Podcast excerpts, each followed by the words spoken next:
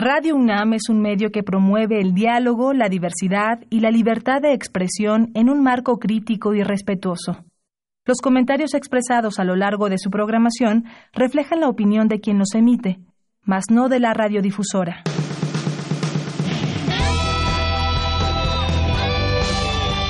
Prisma RU. Relatamos al mundo.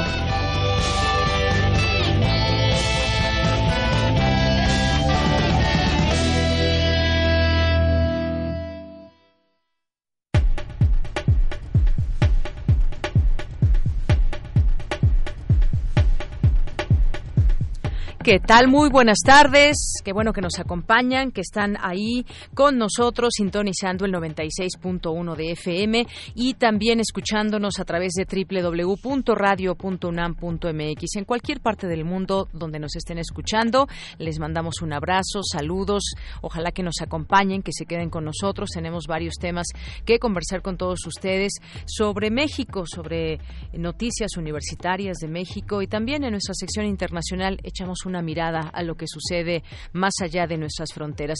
Yo soy Deyanira Morán y a nombre de todos mis compañeros le doy la más cordial bienvenida. Los invito a que se queden con nosotros, a que también nos escriban eh, a través de redes sociales.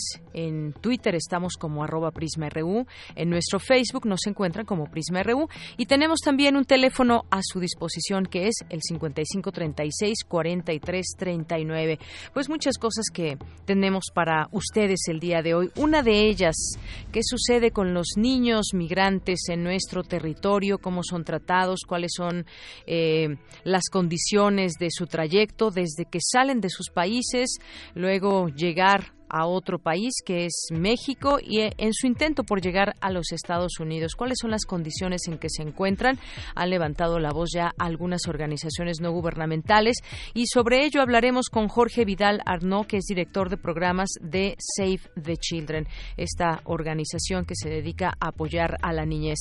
Y en otro tema vamos a hablar de los taxis seguros que hay ya en nuestra ciudad universitaria. Platicaremos de qué se trata, cómo podemos reconocerlos y todo este este programa que está siendo parte de nuestra universidad y que entre todos también podamos generar eh, cada vez más posibilidades siempre de estar seguros. Y vamos a tener también más adelante en nuestra segunda hora una entrevista con Luis Ángel Hurtado Razo, ya lo hemos eh, tenido aquí como invitado en otros momentos. Él es maestro en estudios políticos y sociales por la UNAM, es director general de comunicación política aplicada y académico de la Facultad de Ciencias Políticas y Sociales. Y nos trae, así como en otros momentos nos ha venido a hablar de cómo utilizan eh, los mexicanos Twitter, WhatsApp, algunas otras redes sociales. Hoy nos va a hablar sobre cómo se usa YouTube eh, entre los mexicanos y eh, lo vincularemos también con este caso de un chico que hizo un examen perfecto gracias a que estudió a través de YouTube con los videos que hay de la Comipems y nos platicará también al respecto de este tema, cómo pues estudió a través de videos y logró estas calificaciones. Vamos a tener también, por supuesto, aquí la sección de cultura con Tamara Quirós. Vamos a tener también la sección sustenta con mi compañero Daniel Olivares, que hoy nos va a platicar de un popote. Eh, ahora que estamos diciéndole no a los popotes, pues bueno, este es biodegradable y le vamos a platicar aquí toda la información. Vamos a tener también la sección Dulce Conciencia. Hoy Dulce nos platicará, hará la segunda parte para hablarnos de la herbolaria con María María Lucía Inés Vargas Luna, que es académica de la Universidad Abierta y a distancia de México de la carrera de Ingeniería Ambiental. Esto y más tendremos hoy aquí en Prisma R1, no se lo pierdan. Esperamos sus comentarios y con mucho gusto, pues también ya hoy el último día de julio, mañana esperemos que estén aquí con nosotros iniciando un nuevo mes. Pues desde aquí, relatamos al mundo. Relatamos al mundo. Relatamos al mundo.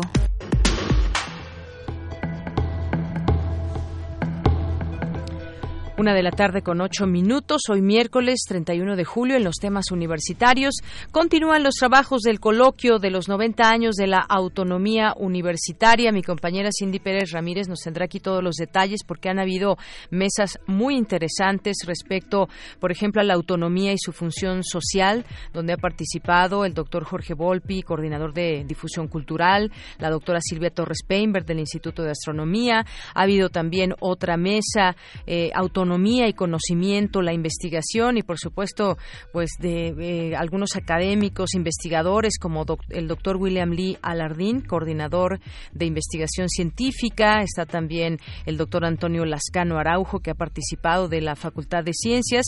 Y también eh, se lleva a cabo en estos momentos la mesa Autonomía y Conocimiento, la docencia, con la doctora Mercedes de la Garza del Instituto de Investigaciones Filosóficas, el doctor Ángel Díaz Barriga, entre otros. También está eh, moderando el doctor Hugo Casanova Cardiel, así que pues en un momento más le tendremos esta información.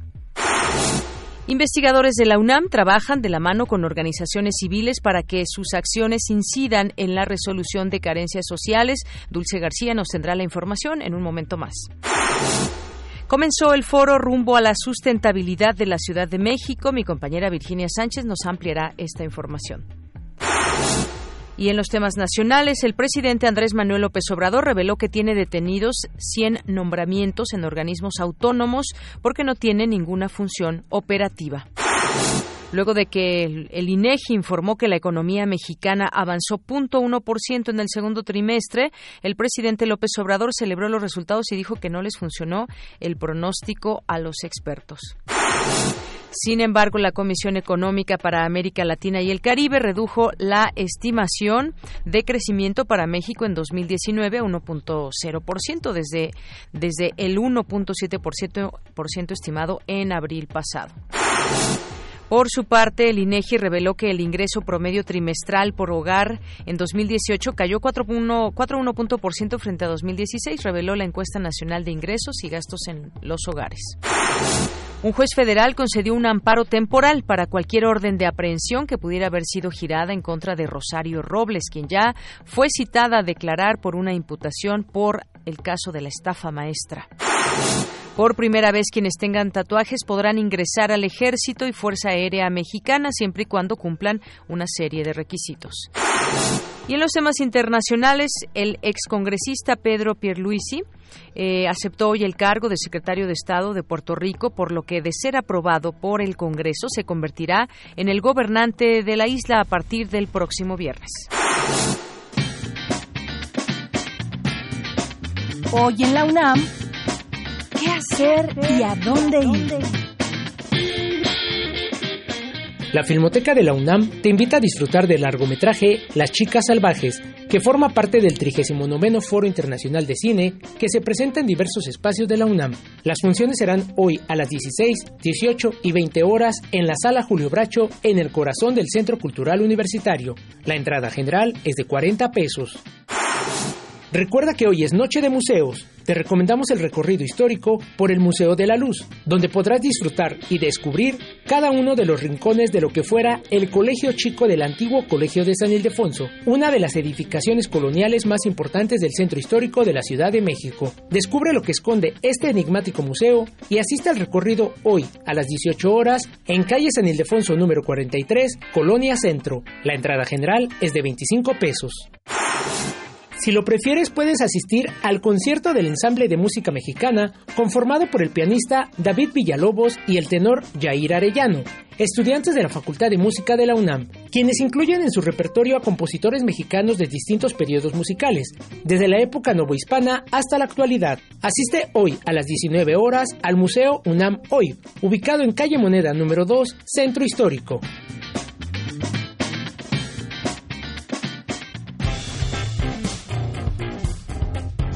Campus RU. Una de la tarde con 12 minutos en nuestro campus universitario. Continúan los trabajos del coloquio sobre los 90 años de la autonomía universitaria. Mi compañera Cindy Pérez Ramírez ha estado siguiendo este coloquio y nos tiene la información. Adelante, Cindy. ¿Qué tal, Deyanira? Muy buenas tardes, es un gusto saludarte. En la segunda jornada de este coloquio, Silvia Torres Peinberg, del Instituto de Astronomía de la UNAM, dijo que existe una participación recíproca entre autonomía y responsabilidad y que la primera sigue siendo un elemento clave en la identidad universitaria. La universidad es una institución fundamental para el desarrollo de la vida social y la búsqueda del bienestar común. Ha contribuido de manera significativa en la construcción de un Estado de Derecho, la promoción y defensa de los derechos humanos y civiles, así como el reforzamiento de la identidad y la cohesión de la nación.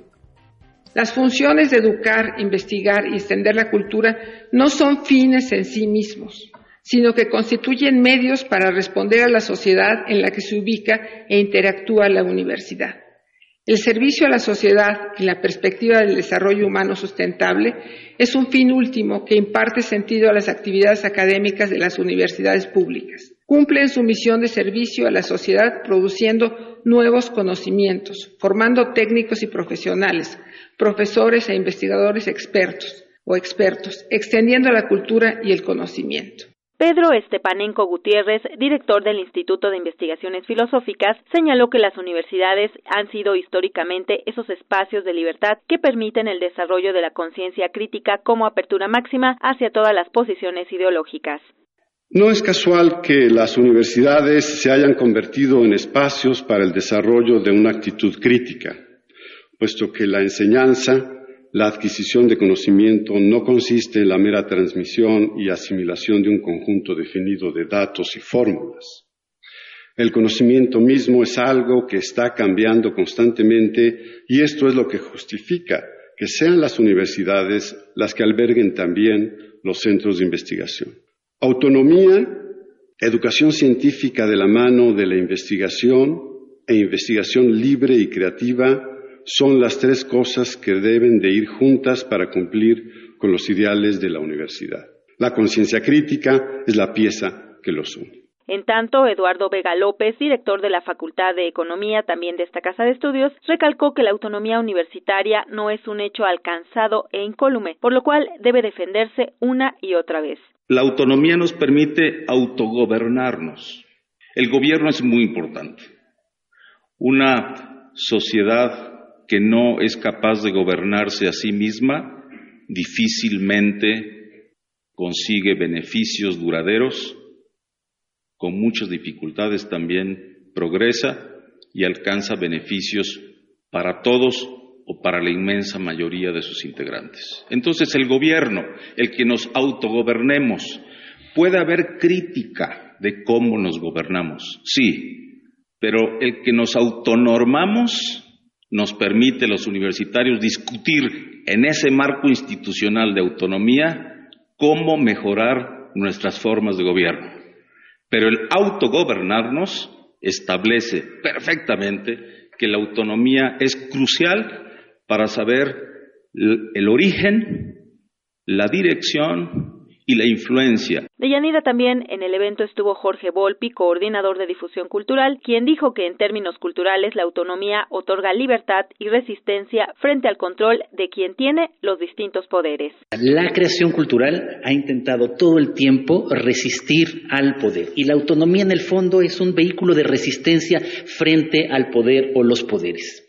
El poder político y el poder económico en términos generales, poder llamémosle ideológico. Esa autonomía que tienen los creadores, que han tenido además todos los grupos artísticos que se han autoorganizado y autogenerado, han tenido siempre como base la idea de resistencia, de resistencia frente al poder, también de resistencia frente al pensamiento único, frente a doctrinas y dogmas establecidos desde otros ámbitos de la sociedad. Esa eh, autonomía en términos culturales también justamente permite la cohesión social y la resolución pacífica de la competencia y de los conflictos. Deyanira, este es el reporte de los trabajos del coloquio de los 90 años de la autonomía universitaria. Muy buenas tardes.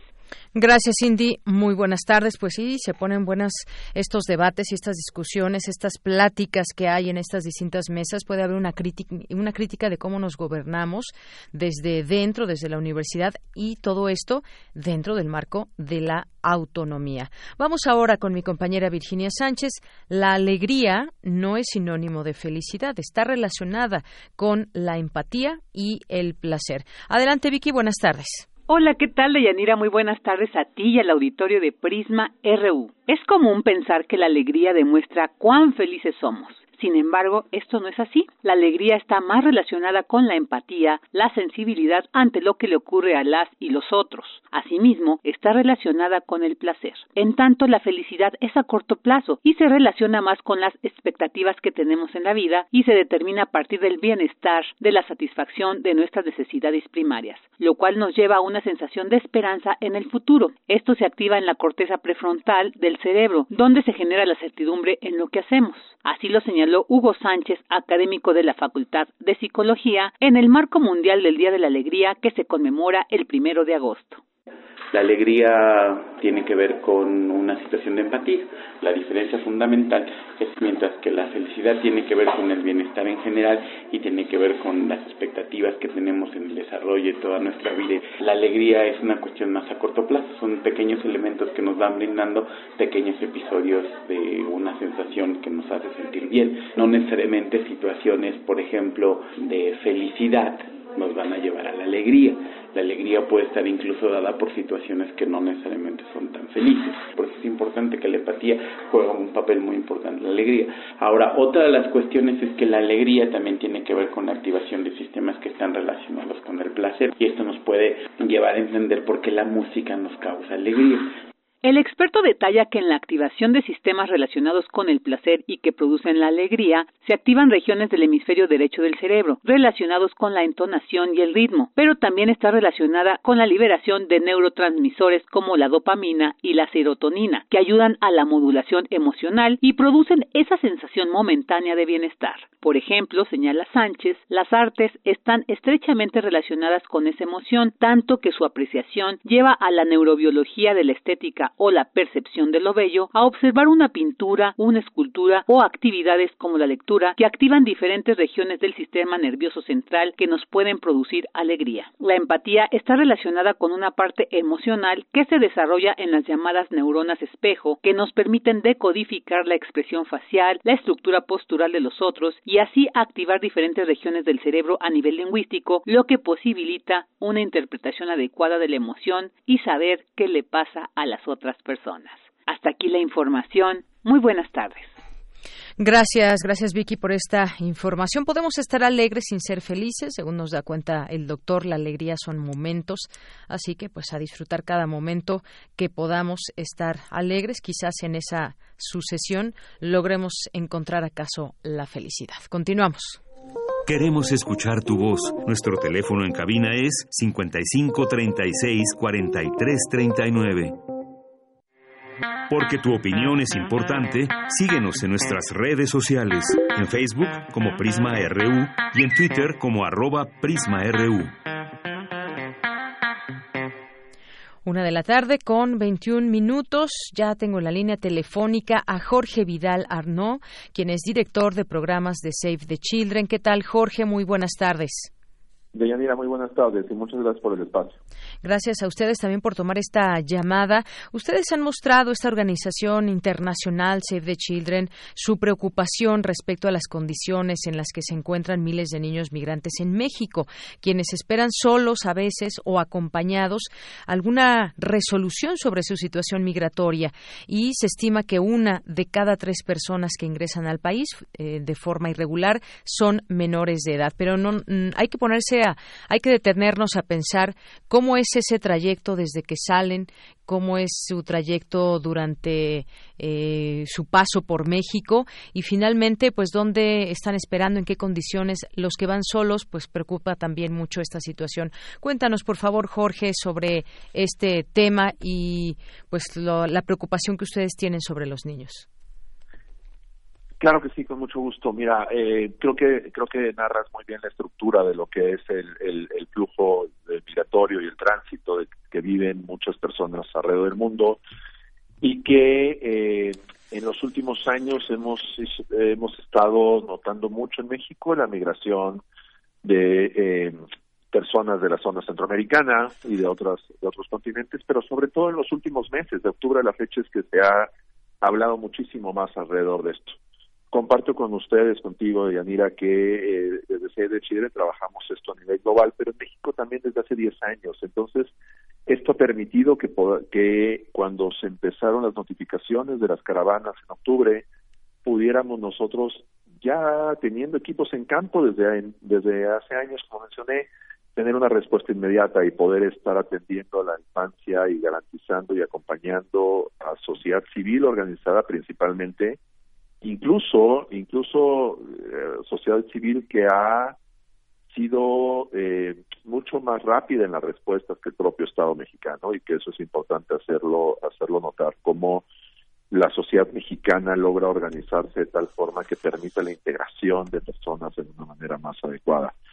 Pero eh, siguiendo la estructura que planteabas, sin duda hay que hacer notar que las comunidades de origen, todas estas comunidades de donde son las personas que deciden migrar, y deciden migrar, y eso por un derecho genuino a la, movilidad, pero también por el incumplimiento de sus derechos a partir del estado de donde viven. Es un estado eh, que no brinda la certeza de seguridad, por ejemplo, como está sucediendo ahora en Centroamérica, que no brinda las garantías de, subsistencia y elementos básicos, como tenemos otro ejemplo cercano eh, en, Latinoamérica con Venezuela, o también en condiciones mexicanas y en comunidades mexicanas donde compatriotas nuestros tienen que movilizarse hacia otras zonas a buscar mejores condiciones de vida. Tenemos que, eh, es una decisión súper fuerte ya que los niños y las niñas pierden eh, muchas cosas que dejan en sus comunidades de origen, que dejan en casa, que dejan familia, que dejan todos los escuchas y tú sabemos cómo un juguete puede ser muy representativo, una mascota para un niño o de niña. Y estas son pérdidas que se viven también. Después toda la ruta, sin duda, sin duda, es un largo de viaje, es un largo viaje que representa mucho esfuerzo físico, mucho esfuerzo emocional y desgaste emocional también. Nos preocupa mucho los niveles de estrés tóxico que se generan en los niños y las niñas. En, la, en, la, en, el, en el módulo anterior hablabas un poco sobre justo los mecanismos y la importancia de la felicidad en el ser humano.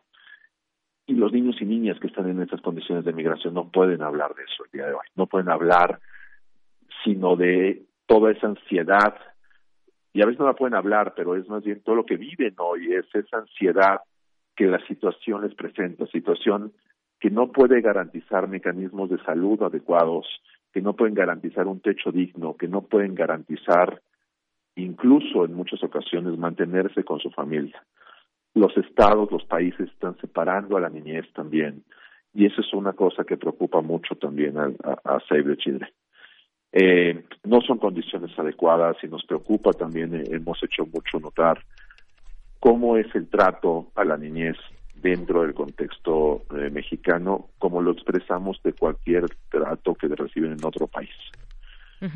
Y efectivamente, esto preocupa, decía usted muy bien, o decía, decía, muy bien, sobre un Estado que no brinda garantías. Es decir, hay razones específicas por las cuales eh, las familias salen y a veces van incluidos eh, menores, y eso preocupa de entrada, porque en esta cadena de responsabilidades, pues uno puede preguntarse a ver cómo, cómo México garantiza este paso de los menores, cómo se tiene un conteo, cómo se tiene eh, esa posibilidad de ayudarles cuando son menores de edad y que están viajando solos. Es sin duda algo muy difícil y me parece que es una cadena de responsabilidades. Ya en su momento, pues veíamos que cuando, cuando llegan, en todo caso, Estados Unidos, pues eh, tienen un trato donde están en espera, pero muchas veces, pues aquellas eh, jaulas que vimos en su momento, pues causaron mucho mucho eh, mucho dolor porque pues no se veía un trato no se veía un trato para los menores que están de por sí ya sufriendo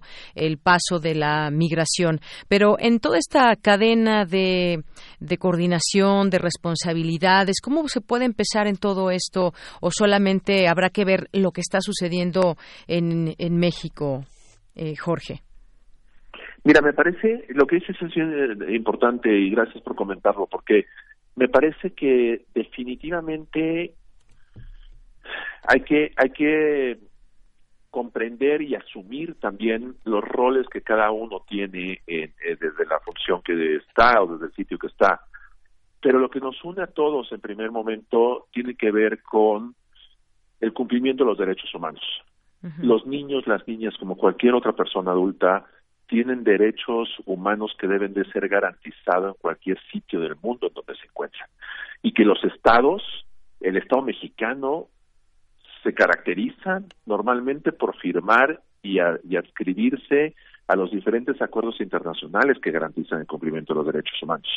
Y ante esta situación, entonces, es importante que el funcionario público comprenda que es el principal garante del cumplimiento de estos derechos, de estos derechos en, los seres humanos y que eso nos permite comprender entonces, como decía, que desde donde estamos parados, desde la propia radio, en el caso de los periodistas, pueden motivar a que todo el mundo esté consciente de que podemos incluir y acompañar a otras personas en un paso seguro por donde se decidan mover ante condiciones bien complicadas que hacen que se muevan. Tenemos casos en la ruta de Yanira y gente que vemos en el campo todos los días que te dicen es que yo tuve que salir no porque pensara llegar a Estados Unidos buscando el sueño americano, es porque si no me mataban el día siguiente. Ni siquiera pensaba en, en, no pienso en una vida mejor, pienso en una vida. Y eso es un ejemplo de también cómo va cambiando las, los causales de la migración y que es importante tratar. Ahora, cuando están en el trato del Estado mexicano, mencionabas también cómo hacerle esto para que no haya condiciones como las jaulas que vimos en, en el verano pasado en Estados Unidos, que movilizaron muchísima a muchos mucha información de todo el mundo y mucha observación de todos nosotros. Y eh, eh, el asunto es sin duda comprendemos que los estados, los gobiernos de los países se encuentran completamente rebasados ante movilidades de alta dimensión como la que vive el gobierno, como la que vivimos en México desde hace algunos meses, pero que también tiene que ver con una tolerancia histórica, digamos, en términos de favorecer que permitieran estas migraciones y esta movilidad, esta movilidad irregular, digamos, bueno, eh, sin control. Sí. Pero eso se mantiene hoy actualmente, incluso a ocho meses de una nueva administración, que reconocemos están haciendo un esfuerzo importante por tratar de, de, responder rápidamente a estos, a estos esfuerzos de, de garantizar derechos en la población, pero que hoy día no lo han logrado. Hoy día también el gobierno mexicano no cuenta con la garantía y con mecanismos adecuados de protección para los niños y niñas que vienen no, que, están no acompañados, están recluyendo a los niños y teniéndolos en estaciones migratorias cuando eso está prohibido en México desde el año 2014. Tenemos casos muy puntuales de niños que han estado incluso incomunicados, incomunicados en estaciones migratorias como si tuvieran cometido algún delito.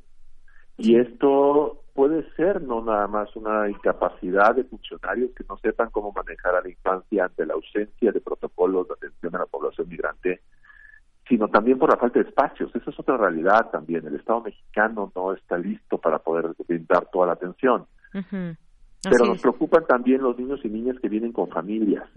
Se están dando separaciones familiares y no están existiendo condiciones al interior de los espacios, de los albergues, que se han instalado para poder garantizar los derechos de niños y niñas. Hay enfermedades físicas, enfermedades emocionales, también ya mencionaba, pero también enfermedades físicas respiratorias de la piel, y están teniendo algunos elementos fundamentales de ausencia como la atención oportuna de salud, alimentación correcta, acceso a la educación, por ejemplo, que también ayudaría mucho a que los niños y las niñas. Claro, lo difícil, lo difícil que es, sí, lo difícil que es todo esto, eh, esa atención y además también pensar en cómo, decíamos, todas estas responsabilidades, qué le toca a cada gobierno, qué le toca incluso a cada familia cuando un menor se va solo, sin algún acompañante, esto poniéndolo en la perspectiva de los que viajan solos, menores de, de edad, qué responsabilidad hay, por ejemplo, de la propia familia. Pero ya una vez estando en otro país, la responsabilidad pasa a ser ahora de un gobierno, en este caso de México. ¿Y qué pasa con los que van acompañados también? Es decir, estamos aquí planteando el tema de los menores en general, que puedan venir o no acompañados. Y no sabemos todas estas historias finalmente en qué terminan, porque eh, algunos que están en edad escolar, por ejemplo, pues también es importante saber qué puede suceder con su educación, porque ese es un derecho de la niñez que se tiene, el derecho a la educación y muchos de ellos en este momento pues no están accediendo a este derecho. Y máxime, ¿cómo vemos a los a los migrantes? ¿Cómo vemos a ese grupo también vulnerable? Eh, hay una nota que se publica en pie de página donde habla, donde se revela de un chat entre funcionarios que atienden a migrantes y la Procuradora Federal de Protección a Niñas, Niños y Adolescentes se refirió, por ejemplo, a los africanos que protestaban en un albergue de Chiapas como caníbales. Y bueno, pues ya hubo una denuncia de por medio y demás, pero ¿cómo, cómo ven las autoridades también a los propios inmigrantes? Mira, no, definitivamente no es posible generalizar. Me parece que uno encuentra, uno encuentra en el en la estructura de gobierno, en los funcionarios públicos, una gran variedad de personas. Claro. Muchas personas con la humanidad, con las características del, del mexicano, con gran sensibilidad, con gran respeto al ser humano, con disposición de colaborar, a veces, muchas veces limitados por las propias reglas de operación de las instancias. Nos parece que no tienen mecanismos, no tienen elementos eh, de normatividad para poder operar en muchas ocasiones, no tienen los recursos suficientes para operar. Entonces, por más voluntad que puedan tener, nos parece que eh, no pueden actuar de la manera más adecuada. Sí, también se ven limitados, ¿no? Muchas limitados, veces. Aunque tengan, y porque tienen que cumplir ciertos, eh, ciertos protocolos, ¿no? Pero por otro lado, también hay personas, también hay personas que requieren trabajar más, digamos, y que habemos organizaciones que estamos dispuestos a generar procesos. Uh de Chile lo ha hecho. Desde Chile hemos dado cursos a funcionarios para poder explicarles desde las normas mexicanas para la atención de niños y niñas a la, población migrante, darles recomendaciones de acercamiento y de trabajo más puntual con los niños y las niñas. Es necesario formar a los funcionarios públicos. No están preparados en su mayoría para poder tener la atención al volumen de personas que está llegando, no están teniendo la, la, la oportunidad de poder trabajar incluso con su propio estrés, con su propia eh, con sus propias emociones. Y entonces lo que sucede es, son acciones como las que narras que salieron en, el chat o el pronunciamiento de la procuradora. Nos parece que sí es importante que podamos caracterizar las diferencias de, de, de las personas que existen, pero sobre todo darles los elementos. Me parece que una responsabilidad del alto funcionario público es seguir contribuyendo en la búsqueda de fortalecer la capacidad del equipo que está en el día a día trabajando con, con las personas en movilidad. Así es, como bien dices, pues no se puede generalizar y hay un trabajo que también se está haciendo y que pues de alguna manera eh, ha sido rebasado el número de, inmigrantes que se esperaba o que venían normalmente llegando a México, que sigue siendo un paso, nunca lo ha dejado de ser, pero ahora pues estas caravanas fueron eh, en un número importante y se han tenido que tomar cartas en el asunto e ir adecuando muchos de los programas.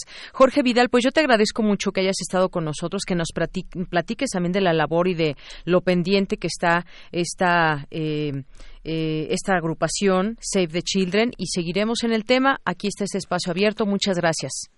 Deyanira, muchas gracias y muchas gracias por porque la audiencia pueda tener información de lo que desde campo se puede compartir. Así es. Y bueno, agrego nada más, pueden conocer lo que hace Save the Children a través de su página que está ahí en Internet y que también reciben colaboración de, de las personas. Muchas gracias, Jorge.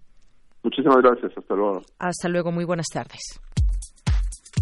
Tu opinión es muy importante. Escríbenos al correo electrónico prisma.radiounam@gmail.com. Queremos escuchar tu voz. Nuestro teléfono en cabina es 55 36 43 39.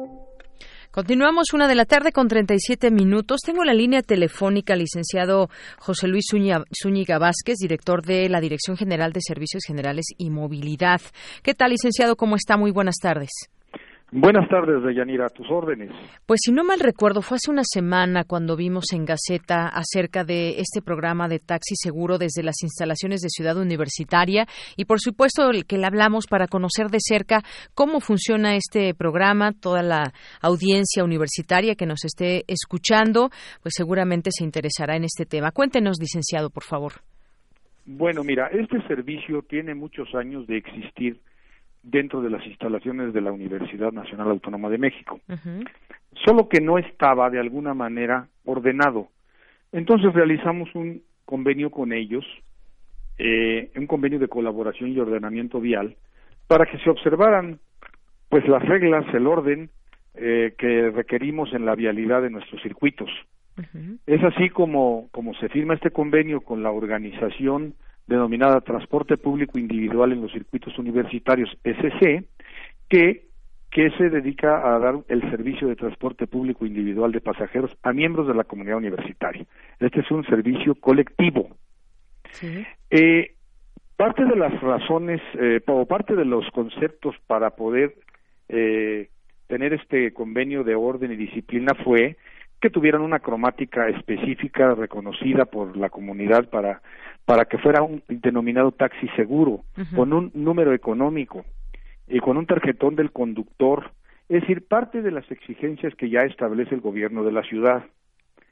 Eh, tenemos el nombre de los choferes y estamos ofreciendo un teléfono a donde pudiera haber cualquier queja de ellos, eh, eh, inclusive dos correos para, para, para estar recibiendo las quejas también.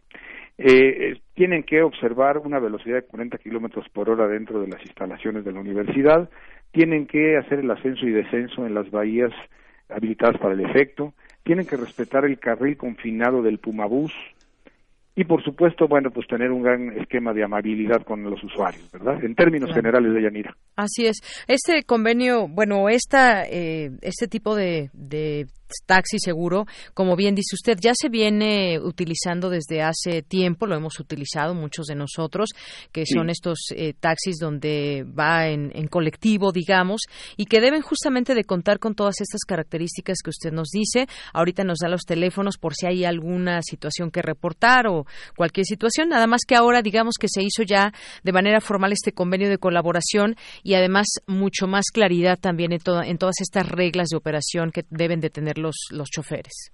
Es correcto.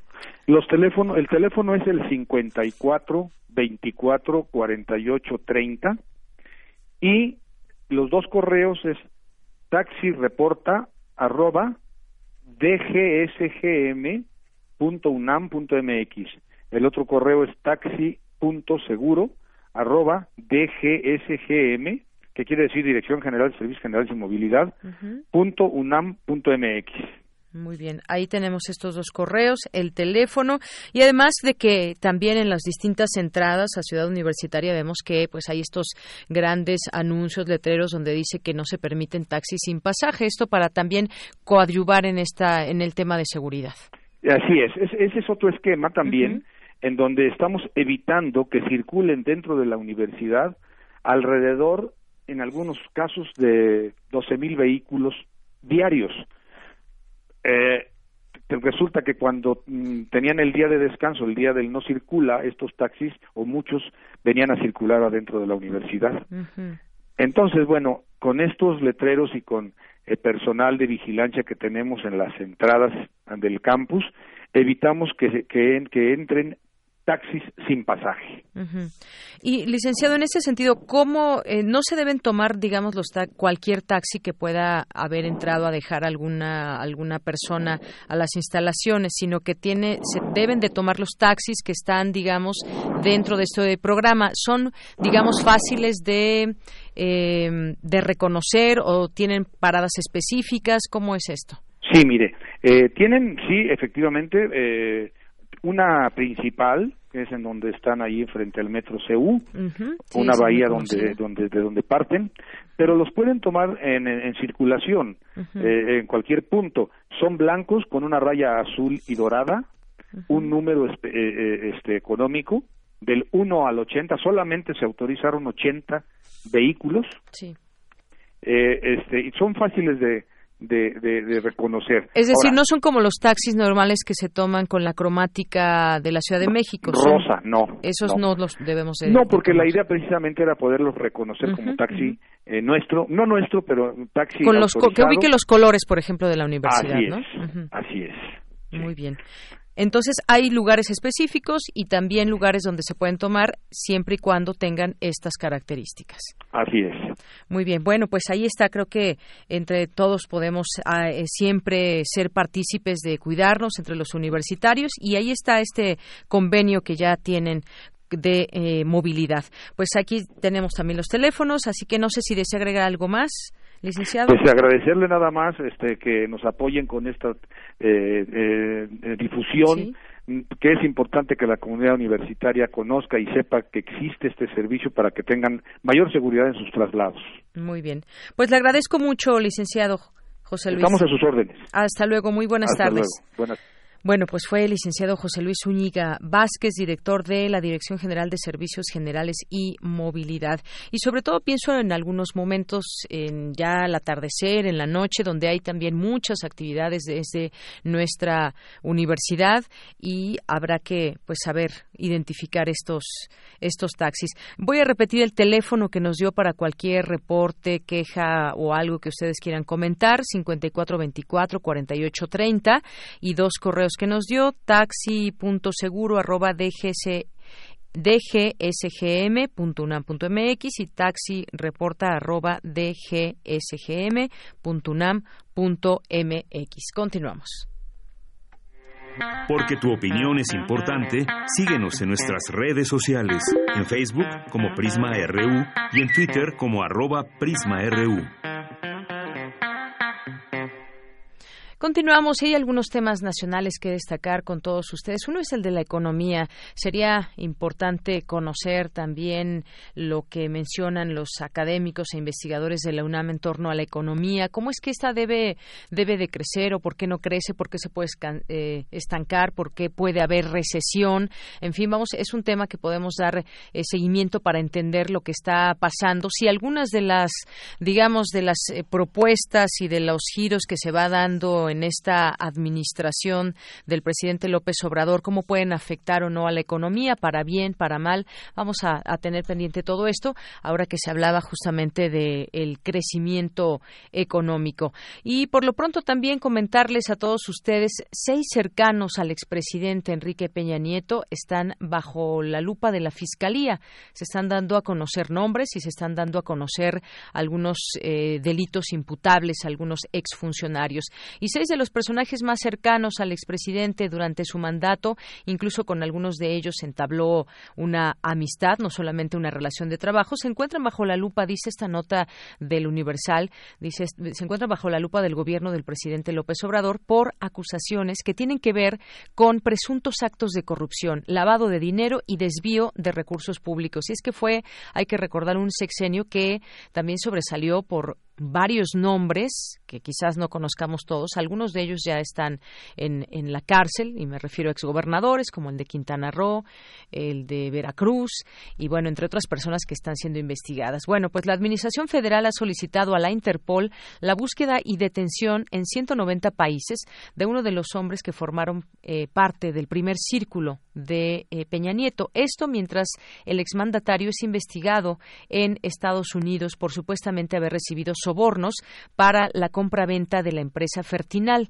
esto en el año 2015. Así están en la mira del gobierno los exsecretarios de Desarrollo Social, Rosario Robles, eh, de Energía, Pedro Joaquín Codwell, que en su momento salió a decir que no tenía nada que ver y que incluso pedía que lo, que lo investigaran. De Economía, Ildefonso Guajardo y del exdirector de Pemex, Emilio Lozoya, además del general León Trawitz, quien fue eh, jefe de escoltas de Peña Nieto durante su gestión al frente del Estado mexicano y jefe de seguridad de Pemex, así como Juan Collado, quien fue abogado también del, del priista. Todo esto que se va entrelazando entre muchos asuntos que tienen que ver con dinero. La cercanía de cada personaje con el expresidente es clara. Lozoya fue el encargado de los asuntos internacionales de Peña Nieto como presidente electo. Antes de asumir la presidencia lo acompañó Alemania, España, Francia, Inglaterra, Estados Unidos, Canadá y siete países del centro y sur de América. Joaquín Codwell, que era, era el presidente nacional del PRI cuando el priista fue designado candidato presidencial. Y bueno, pues así algunos de estos eh, perfiles que se van, eh, pues se va qué tienen o no que ver con todos estos temas de acusaciones y delitos que se les han imputado. Uno de los, eh, el general, por ejemplo, que ha sido acusado de, pues, eh, digamos, no detener el tema de la corrupción del robo de combustible, el llamado huachicol, y también está, pues, investigado en este, en este sentido. Y hay quien se ampara, quien ha preferido no dar la cara, o quien está en otro país, o quien no se sabe exactamente dónde se encuentra, pero por lo pronto en el caso de Rosario Robles un juez impide por el momento detener u obligar a comparecer a Rosario Robles. Un juez impidió eh, esto a las autoridades. El, la ex titular de Sol, a quien la Fiscalía General de la República busca imputar y vincular a proceso por el caso de la estafa maestra. Este es uno de los nombres visibles, pero ¿cuánta gente participó alrededor de todo esto? Queda ahí, por supuesto, la pregunta. El juez décimo de distrito de amparo en materia penal en la Ciudad de México admitió a trámite la demanda del ex titular de Sede Sol y concedió una suspensión provisional en contra, no definitiva, provisional en contra de cualquier orden de captura o comparecencia. Así que tiene esta eh, posibilidad de no ser detenida eh, a Rosario Robles u obligarla a comparecer. Esto es parte de lo que ha sucedido también en este sentido. Y por otra parte, ingreso de hogares más ricos en México es 18 veces mayor que el de los más pobres, según revela el INEGI. Dice que durante el año pasado el 10% de los hogares más ricos del país reportaron un ingreso de 1.853 pesos diarios por hogar, 18 veces más que los 101 pesos que reciben diariamente el 10% de los hogares más pobres, de acuerdo con los resultados de la encuesta nacional Ingreso-Gasto de los Hogares 2018 dados a conocer por el INEGI. El ingreso, el promedio de ingreso total trimestral por hogar en 2018 fue de 53.012 pesos, compuesto del ingreso corriente total con 49.610 pesos y de las percepciones financieras y de capital con 3.000 401 pesos. Bueno, pues parte de lo que podemos conocer entre los hogares más ricos y más pobres de México. Continuamos. Relatamos al mundo. Relatamos al mundo.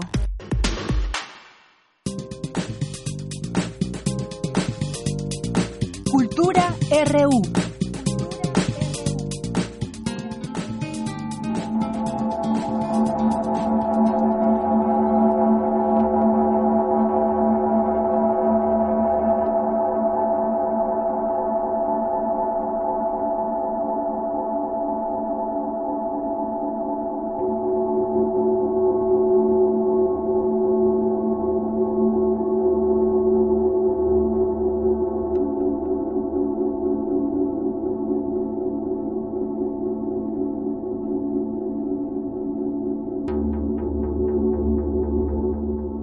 Continuamos y ya estamos ahora en la sección de cultura. Tamara, muy buenas tardes. Deyanira, muy buenas tardes. Qué gusto saludarte. Ya en este último día del mes, Deyanira, se nos va julio. Sí, qué rápido se nos, se nos va de la mano. Sí. Deyanira, muy buenas tardes a ti y a todos aquellos que nos acompañan a través de esta frecuencia universitaria. Esta tarde abrimos espacio a la imagen y también al sonido. Les cuento que este 1 y 2 de agosto, o sea, mañana jueves y el viernes, se llevará a cabo el encuentro internacional de Arte Sonoro y Exploración Audiovisual. Para contarnos todos los detalles de este evento, que eh, en este año llega a su novena edición, nos acompaña el maestro Edgar Olvera. Él eh, se ha desempeñado en el área de difusión cultural de la antigua Academia de San Carlos, en la producción multimedia también, ha vinculado, gestionado e impartido talleres y además es coordinador del Encuentro Internacional de Arte Sonoro y Exploración Audiovisual. Edgar Olvera, bienvenido a este espacio. Hola, gracias, buenas tardes. Antes de entrar a cabina te dije que resumí eh, tu currículum, pero bueno, básicamente ahí eh, para presentar al auditorio. Claro, pues muchas gracias. Eh, por la sí por el espacio. No al contrario gracias a ti por venir. Edgar Olvera a ver durante dos días artistas académicos y también investigadores eh, tanto nacionales como internacionales eh, se darán cita en la Facultad de Música de la UNAM. A ver platícanos un poco del objetivo de este encuentro cómo es que surgió. Además ya llevan nueve ediciones. Nueve ediciones en seis años. Eh, pues bueno el encuentro tuvo su origen en la Antigua Academia San Carlos, como lo comentaste, eh, dentro del contexto del posgrado en Artes y Diseño, donde yo impartía un taller, un taller de experimentación sonoro-visual, y el motivo era muy sencillo, creo, y, también muy complejo a la vez, era abrir un espacio de experimentación eh, que reforzara en todo caso los eh, alcances de la investigación y producción artística. Eso fue como el, el motivo principal, ¿no? Abrir ese, ese espacio. Lo interesante de todo esto es que eh, tras ese proyecto venía un año de actividades haciendo sesiones de live cinema y arte sonoro, se llamaban, en los cuales eh, los protagonistas eran no solamente gente de arte, sino gente de, de música, mucha, mucha comunidad de nuestra facultad de música y de otras instituciones. Entonces, cuando llegamos a, la propuesta del encuentro, pues eh, era inevitable, pues, como juntar a estas comunidades, ¿no? Y pues así ha sido al menos durante tres ocasiones, el tercero, el quinto, perdón, esta será la cuarta, tercero, quinto, séptimo y ahora noveno encuentro internacional de arte sonoro. Eh, pues se va a llevar a cabo en, la FAM, en la Facultad de Música. Excelente. Oye, Edgar Olvera, a ver, platícanos un poco de este concepto de arte sonoro, que bueno, eh, comentando un poco también fuera de cabina, mm, hablábamos de, del sonido como un vehículo también, un vehículo de lenguaje, eh, que no llega a ser como tanto la música, pero sí es un medio de expresión. Platícanos un poco de este concepto. Eh, pues yo creo que eh, también lo comentábamos fuera de cabina, es un, es un término todavía un poco complejo, ¿no? Eh, difícil de definir, o sea, sus bordes todavía no son tan definidos y, y eso tal vez pueda ser una, una ventaja, ¿no? Que no está tan cerrado y permite extenderse a, a, varios campos. En este caso, eh, Creo que una de las cuestiones más interesantes para hablar de arte sonoro dentro o desde las artes visuales es que permite eso, la, la extensión, la expansión de posibilidades creativas, como eh, permitiendo el uso de sus, de sus elementos eh, formales y creativos sobre todo, o sea, eh, composición, ritmo, melodía o armonía, y, y, todos los conceptos que se puedan derivar de todo esto, disonancia, ¿no? Qué sé yo, síncopa, en fin, eh, y sobre todo también un elemento muy importante en, este, en estas situaciones, eh, la improvisación, ¿no? que también se relaciona directamente con, con la música, con el, con el jazz, ¿no?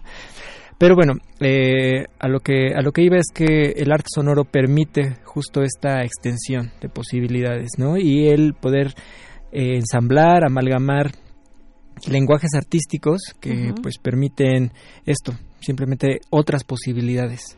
Eh, vincular la imagen con el sonido te crea otros, otros soportes, otros, otros medios, eh, otras alternativas y pues esto a final de cuentas es un motivo un buen motivo pues para, para dar eh, para crear un espacio un encuentro de académicos y, también de gente creadora no tanto de, de, aquí del país como de otros países interesados también en, en este en esta disciplina artística. Por supuesto, exacto. Y además, muy interesante el tema, y ahora que lo mencionas muy bien, eh, bueno, académicos, investigadores, artistas, ¿quiénes participan en este encuentro, en este noveno encuentro? Sí, eh, pues mira, tenemos invitados de España, eh, tenemos invitados de Chile, tenemos invitados de Perú, tenemos invitados italianos, bueno, algunos ya están este, radicando aquí en México, pero bueno, también, eh, es decir, a lo que voy es que tienen como un trabajo que, se ha extendido a otras... Este, a otras áreas también. A, otras áreas y, desde otras latitudes.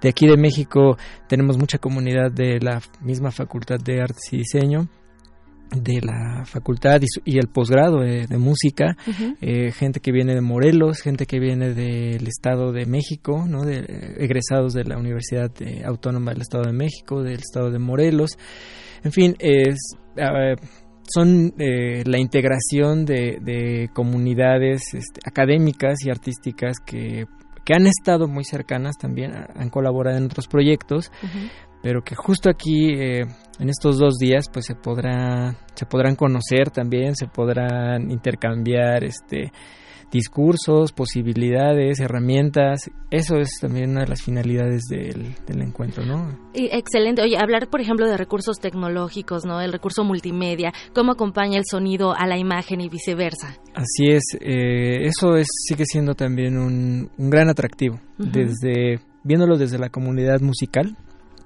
sigue siendo muy atractivo, muy interesante esto, ponerle eh, una imagen o acompañar pues con imágenes eh, la música, el sonido, sigue siendo pues eh, muy, eso, muy atractivo, ¿no? Muy, muy interesante.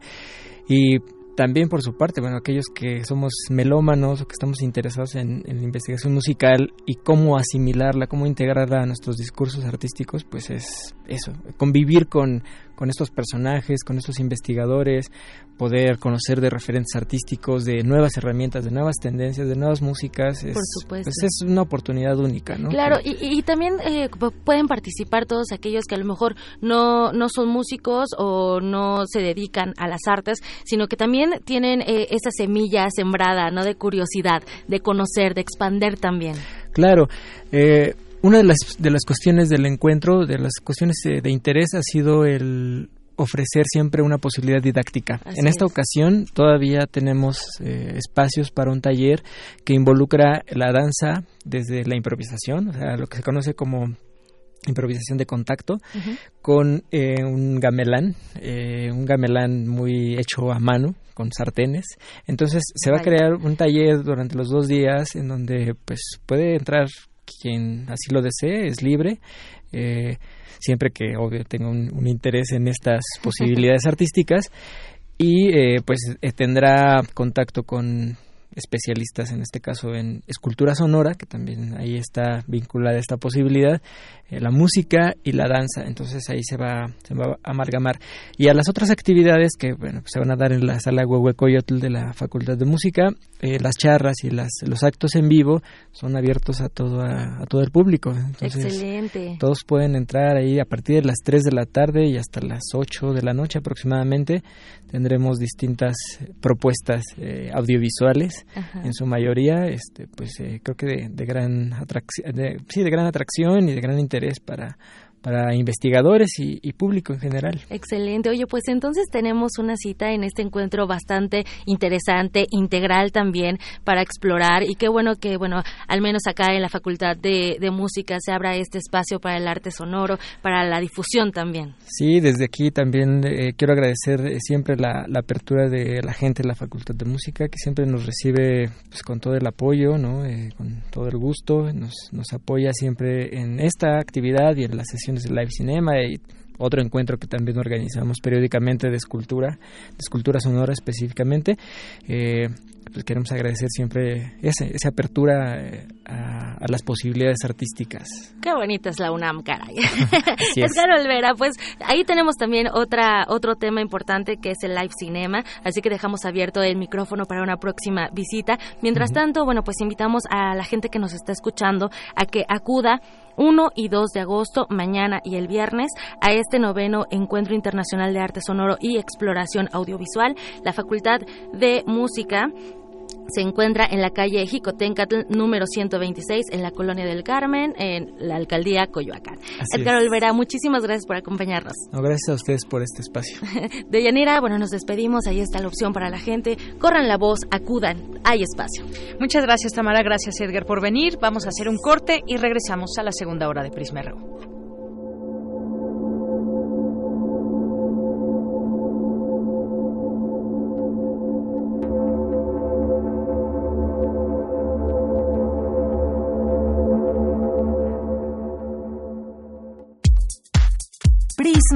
RU.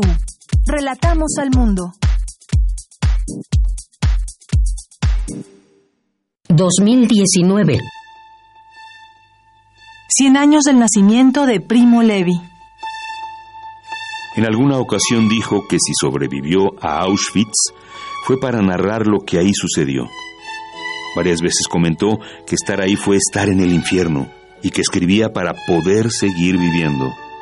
Primo Levi se suicidó el 11 de abril de 1987. Hay actividades eh, poco menos conocidas de Primo Levi. Decíamos, Primo Levi se formó como químico en, eh, en, Turín, el Instituto Tecnológico de Turín, en Italia, y justamente gracias a su profesión de químico fue como salvó su vida en Auschwitz. Doctor Marcos Pablo Molesnik, profesor e investigador de la Universidad de Guadalajara. Primo Levi, 96.1 FM, Radio UNAM. Experiencia Sonora. Hay puntos de vista y puntos cardinales, puntos decimales y puntos de intersección, punto y aparte, punto y seguido, dos puntos y puntos suspensivos. Pero también hay puntos cultura UNAM. Con ellos, los universitarios podrán asistir a las actividades artísticas que organiza la UNAM a partir de este agosto, cada uno de los 350.000 alumnos inscritos en la Universidad Nacional Autónoma de México contará con 500 puntos Cultura UNAM, que podrá canjear por entradas a conciertos, funciones de danza, teatro y música, así como libros o revistas de la UNAM. Inscríbete en comunidad.cultura.unam.mx.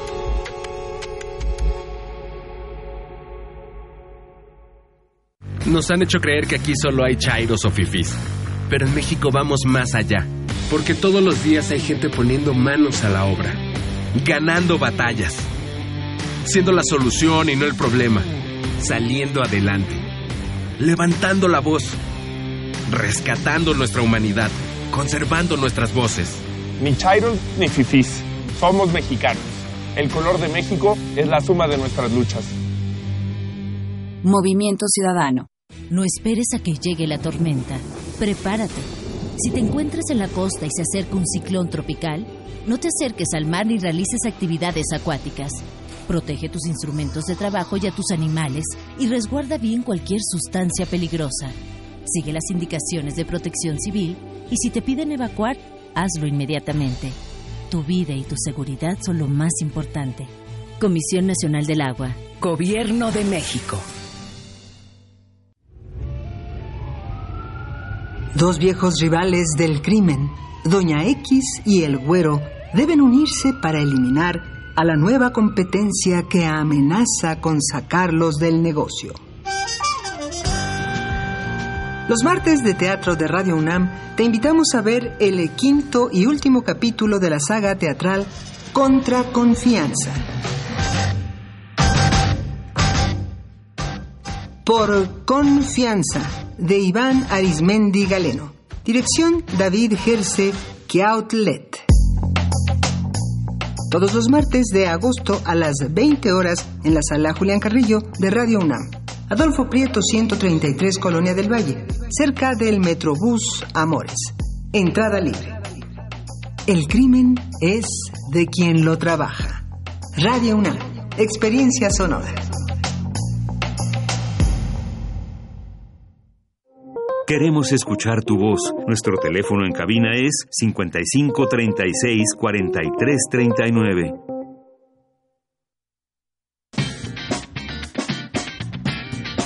Mañana en la UNAM, ¿qué hacer y a dónde ir?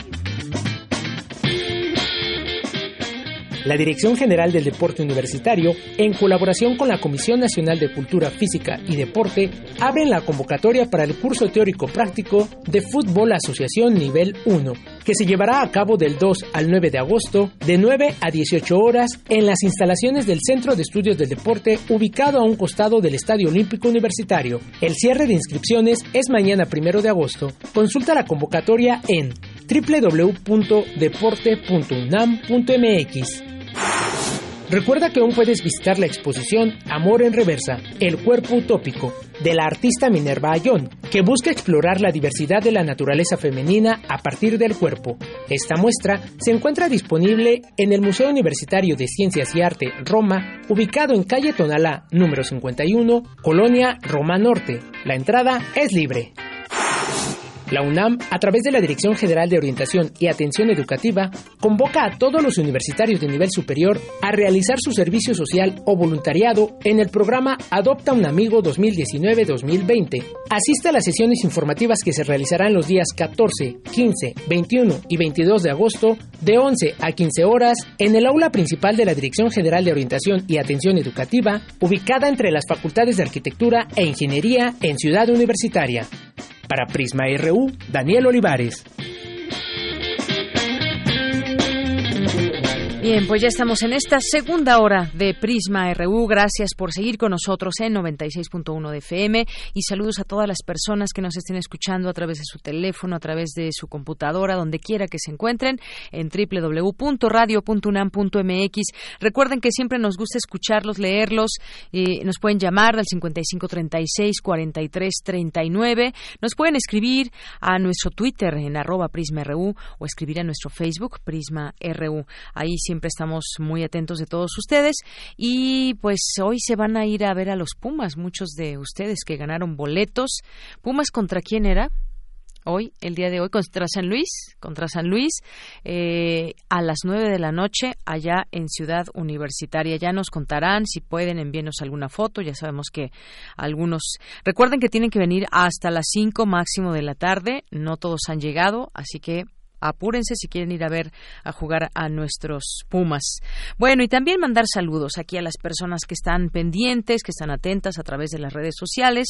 Musa de, Colores, Santiago Savi, eh, muchas gracias por estar aquí presentes. Gustavo Fuerte, Galán de Barrio, también Ángel Cruz, nuestros amigos de Editorial Enequén, Santiago, Santiago Savi, eh, también que nos dice que no sabía un dato y bueno aquí de, de muchos también de nuestros radioescuchas que van haciendo van haciendo amistad a través de sus correos a través perdón de sus tweets y van contestando y demás como eh, como uno de ellos. A ver, aquí lo tenía y quiero mandarle especiales saludos.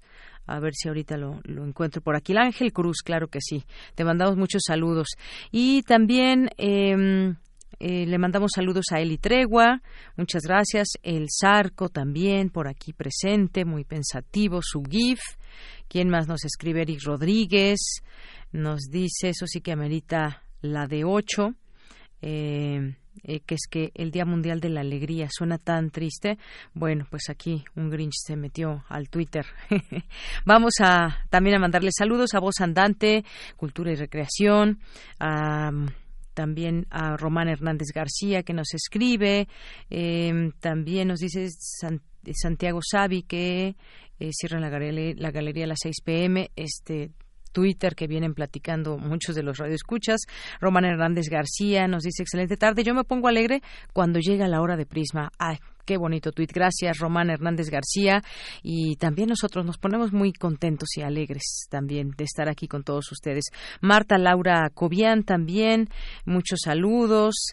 Eh, eh, también le mandamos muchos saludos eh, a Luis M. García, a Armando Cruz. Nos dice buen día, Luis, listo para escucharles. Tal vez puedan hablar del conflicto en Hong Kong, cuál es su origen y demanda. Sí, es un tema muy interesante. Ya lo hemos platicado en algún otro momento, pero estas protestas siguen y siguen muchas cosas también ahí en vilo. Así que, por supuesto, lo tendremos que retomar. Gracias, Armando, por la, la sugerencia. José Luis León, que nos está escuchando desde su oficina. Un abrazo, José Luis. Gracias por estar por ahí. Y bueno, también eh, vamos a mandarle saludos a eh, Rubén Esponda, Máximo Domínguez, Chasity Claire, eh, y a todas las personas que por aquí se hagan presentes. Luis Ángel Hurtado, que en un momento ya estará con nosotros, vamos a hablar de cómo utilizan los mexicanos YouTube. Ya hay resultados que llevó a cabo Luis Ángel y aquí nos platicará todos estos datos y números de cómo utilizamos YouTube. Ustedes, por cierto, cómo utilizan, para qué lo utilizan, eh, qué tanto uso le dan, para qué les ha servido en su vida cotidiana YouTube. Aquí esperamos sus respuestas en lo que platicamos con Luis en, unos momentos más. Pero por lo pronto, pronto nos vamos a la información. Dulce García nos preparó lo siguiente. Investigadores de la UNAM trabajan de la mano con organizaciones civiles para que sus acciones incidan en la resolución de las, de las carencias sociales. Adelante, Dulce. Deyanira, muy buenas tardes a ti y al auditorio de Prisma RU. En el marco del coloquio interno del Centro de Investigaciones Interdisciplinarias en Ciencias y Humanidades de la UNAM 2019, titulado Redes y Entramados de Investigación, Guadalupe Valencia García, académica de dicha entidad universitaria, señaló que gracias al trabajo con organizaciones civiles se logró determinar cuál es el conocimiento de capital intelectual que ayuda a medir el desempeño organizacional. Porque finalmente las organizaciones son efectivas, son eficientes y son eficaces a partir de conocimientos que hacen que la organización trabaje,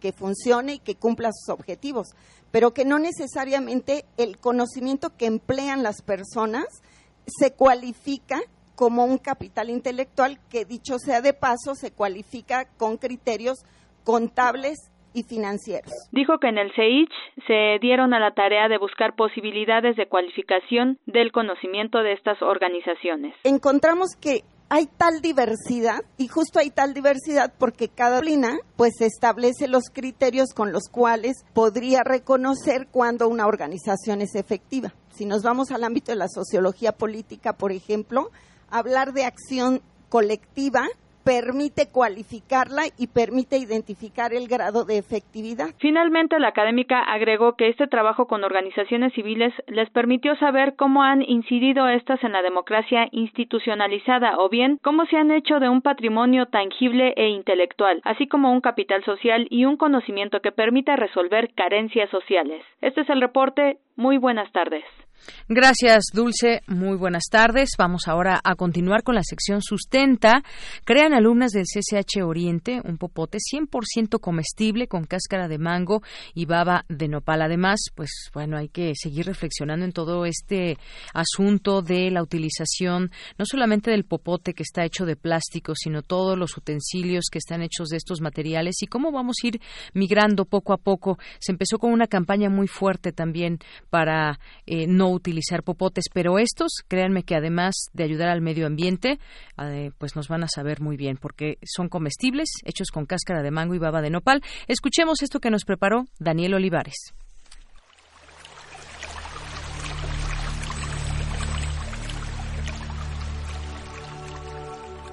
Sustenta. Sustenta. Innovación universitaria en pro del medio ambiente.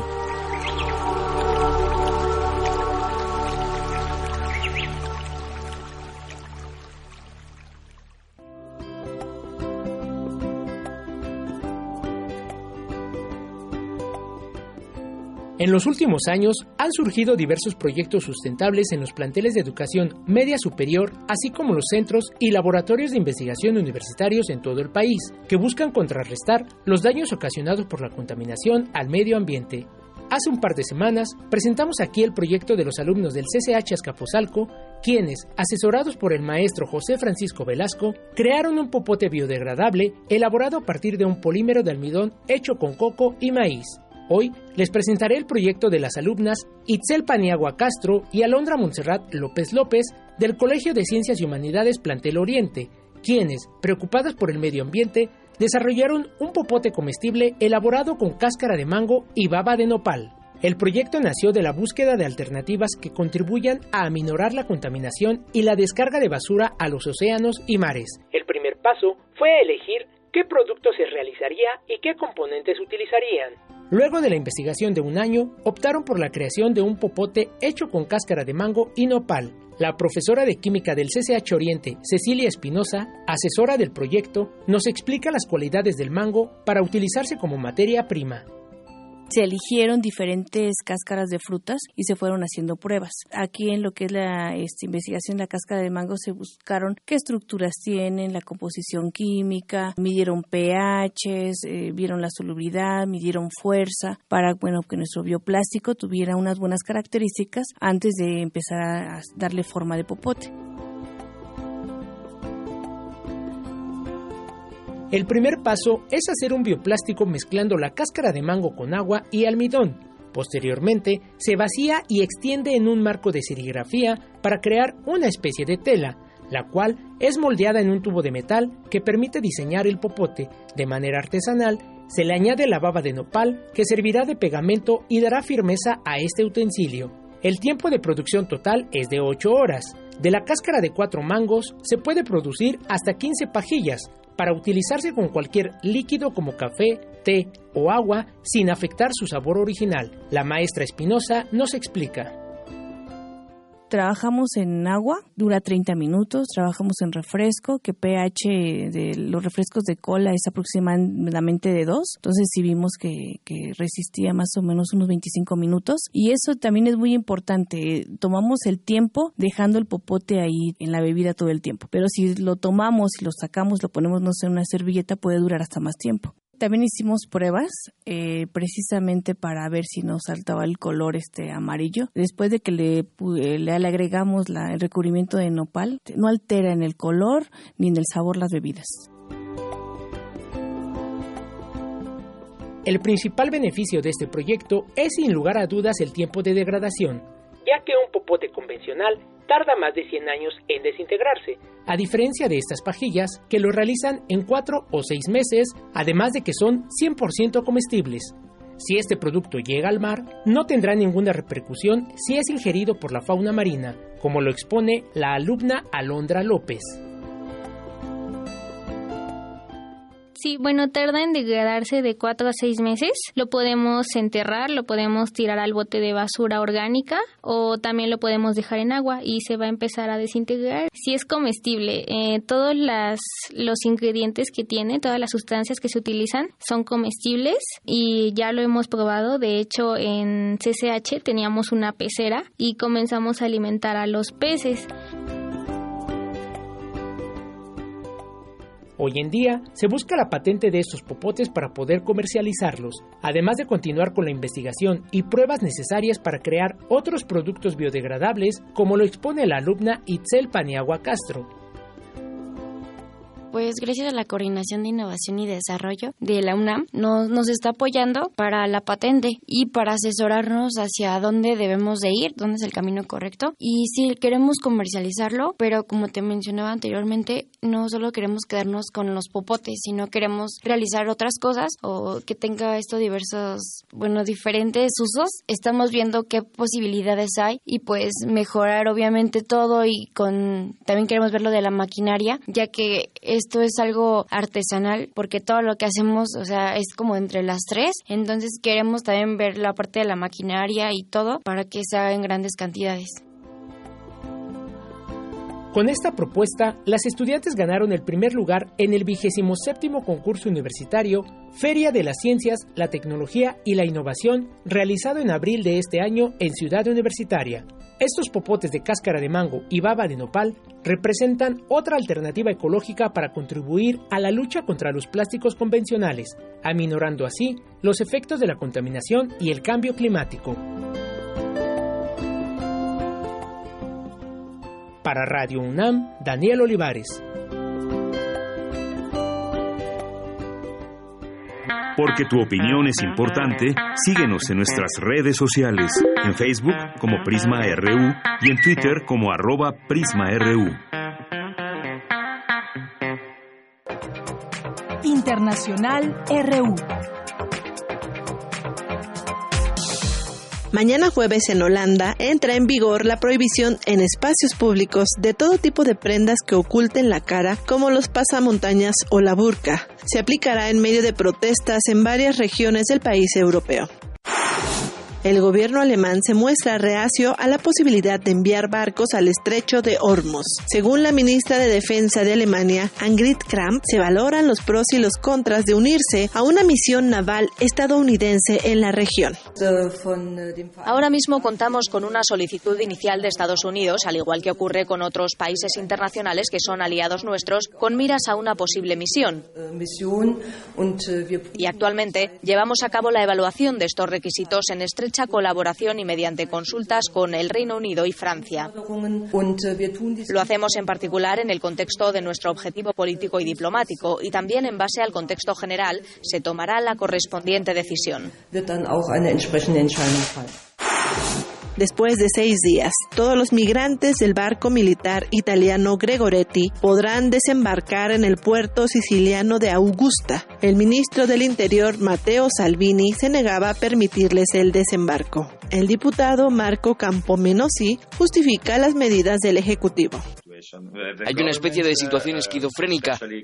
Los gobiernos de toda Europa, especialmente guiados por partidos liberales o de izquierda, están atacando a Salvini porque no recibe a los inmigrantes en Italia, pero no hacen nada para ayudarlo y apoyar a Italia.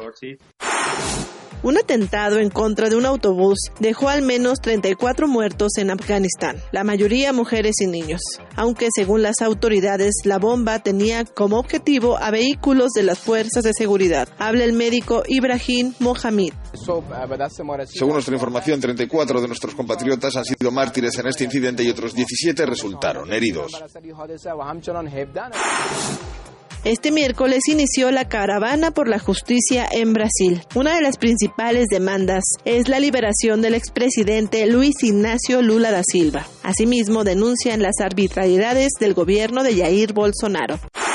Hoy se cumplen 17 días de paro y protestas en el Valle de Tam, en Perú. Los pobladores se oponen al proyecto minero Tía María por considerarlo perjudicial para sus fuentes hídricas y la producción agrícola en la zona. El gobierno ha reprimido violentamente las manifestaciones. Con audios de Euronews, las breves internacionales con Ruth Salazar. Queremos escuchar tu voz. Nuestro teléfono en cabina es 55 36 43 39. Bien, son las 2 de la tarde con 23 minutos y tenemos aquí, pues vamos a platicar sobre Becatón y posibilidades para los estudiantes. Me acompaña Juan Arturo Calva, que es de Comunicación Becatón, Información, Medios y Contenido.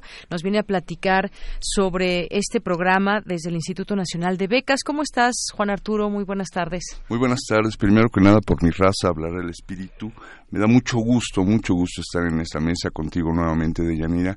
Y este, aprovecho un paréntesis terrible, a lo mejor no lo debo hacer, pero agradezco mucho al señor Benito Taibo y a todo el equipo que hace posible este programa de que nos abran la mesa. becatón y ahorro, Becatón. Ah, pues platícanos justamente a ver qué pueden encontrar, qué posibilidades todos los estudiantes que quieren seguir, continuar sus estudios o iniciar un nuevo proyecto dentro de los estudios. La idea básica del Becatón es eh, abrir el sistema de becas, somos un sistema de becas. La idea básica es abrirlo y presentarlo a ustedes, a la audiencia, en un evento público. Esa sería la primera idea.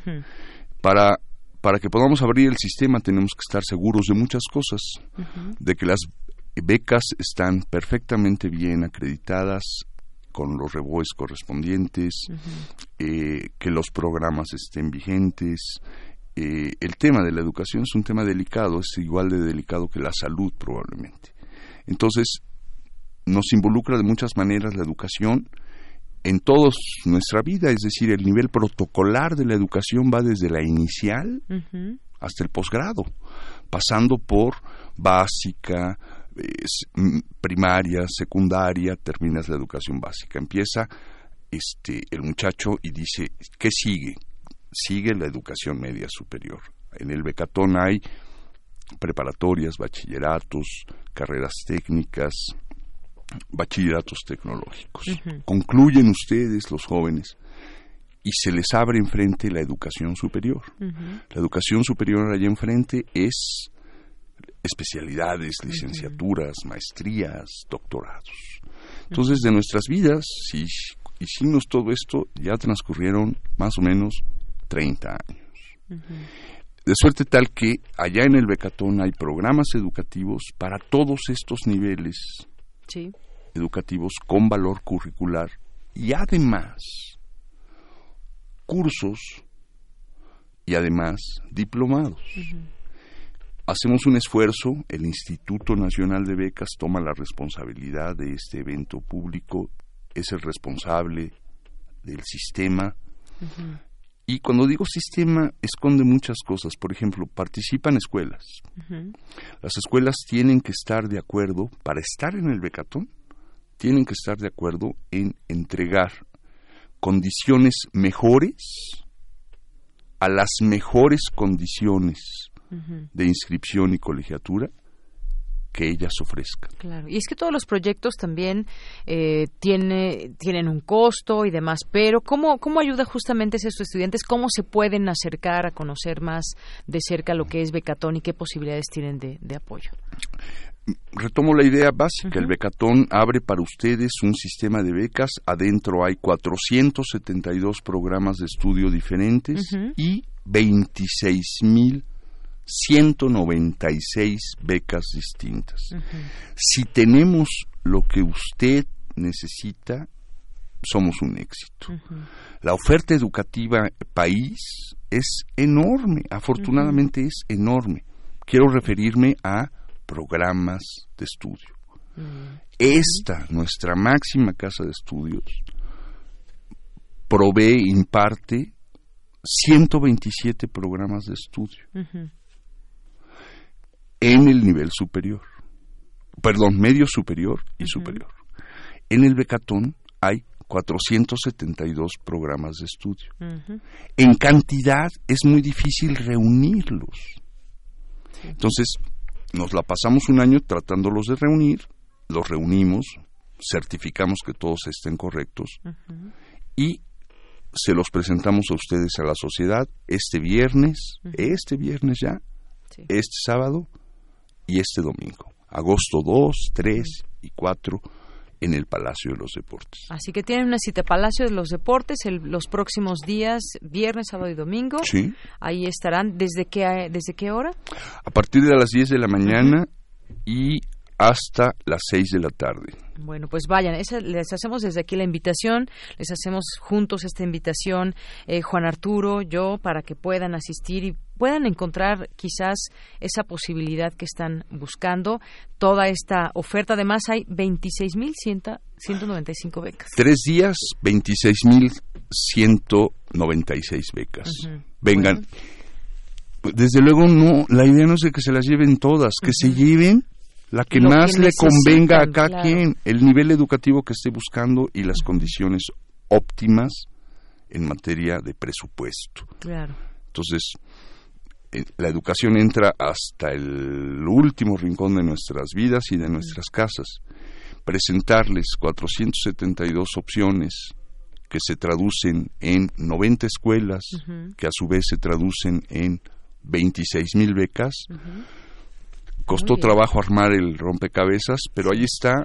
Acabemos con él este fin de semana. Muy bien, pues ahí queda hecha esta invitación en el Palacio de los Deportes, viernes, sábado y domingo, desde las 10 de la mañana. Pues Juan Arturo Calva, muchas gracias por venir y platicarnos e invitarnos a Becatón.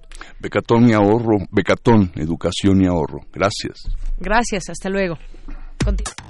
Relatamos al mundo. Relatamos al mundo. Porque tu opinión es importante, síguenos en nuestras redes sociales, en Facebook como Prisma RU y en Twitter como arroba PrismaRU.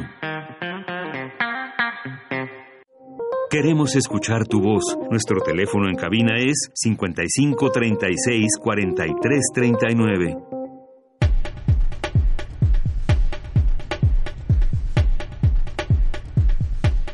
Son las 2 de la tarde con 30 minutos y bueno, pues ya estamos aquí para platicar sobre YouTube con Luis Ángel Hurtado Razo, que es maestro en estudios políticos y sociales por la UNAM, es director general de comunicación política aplicada y académico en la Facultad de Ciencias Políticas y Sociales de la UNAM. Ya en otros momentos hemos platicado con él y nos ha, nos ha platicado de los resultados, por ejemplo, de otras redes sociales, de, de Twitter, de Facebook, datos muy interesantes porque son ahora estas redes las que usamos todo el tiempo, todos los días y bueno, son parte ya de nuestro cotidiano. Bienvenido Luis Ángel, ¿cómo estás maestro? ¿Qué tal? Muy buena tarde. Gracias, Daniela. Pues como decía ya, regresando de las vacaciones y ahora las actividades eh, cotidianas de nuestra universidad.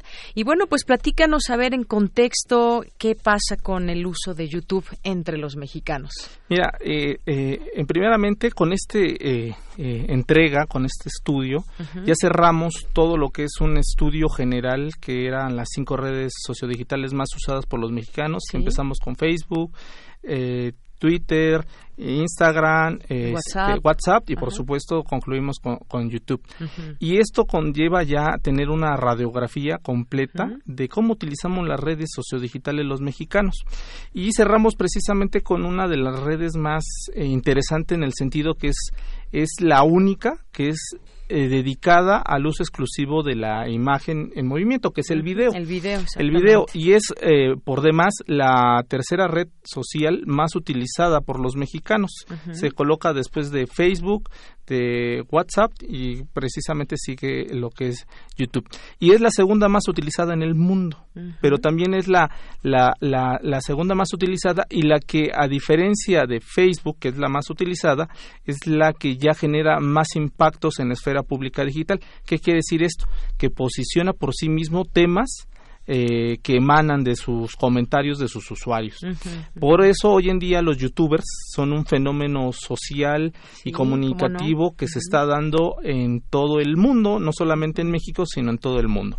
Bueno, ya teniendo este pequeño contexto, ahora sí vamos a entrar a, a este estudio, el cual, eh, como, como, como bien señalo, es eh, esta red la que en tercer lugar más utilizamos los mexicanos y partimos de una eh, visión en la cual el 63 punto- 66.6% de los entrevistados oscila entre los 14 y los 20 años. Estamos hablando de un, un público Muy completamente joven. eh, un público centennial. eh, O estamos sea, a- son los que más usan YouTube. más usa- utilizan YouTube y es muy marcado ¿eh? en ese sentido. Por eso volvemos a lo mismo. Los videos hoy en día, la- los youtubers son jóvenes, son chicos, o sea, de 20, de escasos ya eh, 25 o 19 años. O sea, estamos viendo que es una red para jóvenes. Claro. Y, eh, Son quienes más lo utilizan, Más aunque utilizan. también otras edades, por, Por supuesto, supuesto. tienen un, Un- una presencia, una, presencia, muy, muy Ajá. grande. Ahora, eh, esta es la única red social que es dominada completamente por hombres, con el 67.7%. ¿Y eso? o sea, es dominada por hombres, Ajá. a diferencia de las otras, sobre todo todas las que son del espectro de Mark Zuckerberg, de lo que es. Facebook, WhatsApp, de Instagram, que son dominadas por las mujeres. En este caso, los hombres son los que dominan el uso de... Claro. de- Oye, este es un dato YouTube. importante, Por ¿no? Que, supuesto. que, que domine ahí también, o sea, todo este uso que se le da, quiénes están detrás de todos estos grandes negocios, porque bueno, estas firmas y estas empresas cuestan millones y millones de dólares. Es, es im- importante ese punto. que Por mencionas. supuesto, y en este caso también va de la mano en el sentido de que los mayores eh, consumidores son hombres y por lo tanto también va de la mano con los youtubers. La gran mayoría son mujeres. O sea, estamos viendo que es, es, es proporcional y, y en ese sentido. Ahora, la escolaridad, eh, por, su- por lo mismo de la edad, va de la mano con este dato. Eh, oscila entre el, el 45.3% de los entrevistados dijo que es- era media superior, o sea, el bachiller, están cursando el bachiller. Ahora, eh, en ese sentido, ¿cuánto es el tiempo que le dedican a, a- a YouTube? Ya partíamos de que Facebook y, y WhatsApp, que son las más utilizadas, el tiempo promedio es de 2 a 4 horas. Ahora, en el caso de, de YouTube, el tiempo promedio es de dos, entre una hora, dos horas, con el 24%. Ujú. Y la vía de acceso, con esto ya nos queda completamente claro que los smartphones son los que dominan. Ujú. Con el 97.7% de los entrevistados dijo que su principal vía de acceso a YouTube Es por teléfono. por teléfono.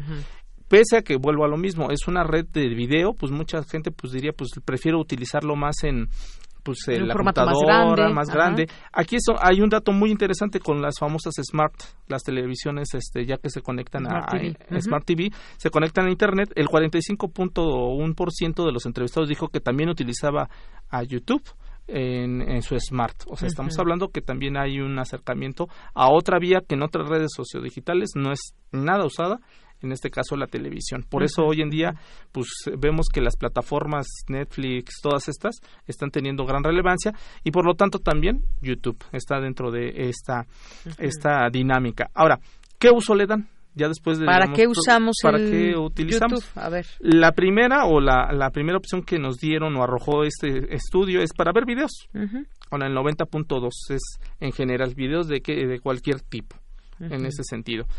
El- la segunda opción, y esta es bien interesante, eh, con el 77.3%, escucha música. o sea, confesaron que utilizaban a YouTube como su este como si fuera Spotify. Spotify andando no lo tienen y lo ponen y, es su reproductor de música preferido. O sea no tanto para ver los videos sino para escuchar, para escuchar. o sea así no no me interesan los videos aquí yo nada más es escucharlo. Y la tercera opción que esta me gustaría destacarlo porque apenas en estos días hubo un, un suceso que, que, me interesa destacar, que es el 61.3% de los entrevistados dijo que lo utilizaba para ver tutoriales. Estamos hablando que esta red sociodigital, aparte de entretener, también es muy utilizada por sus usuarios para la educación.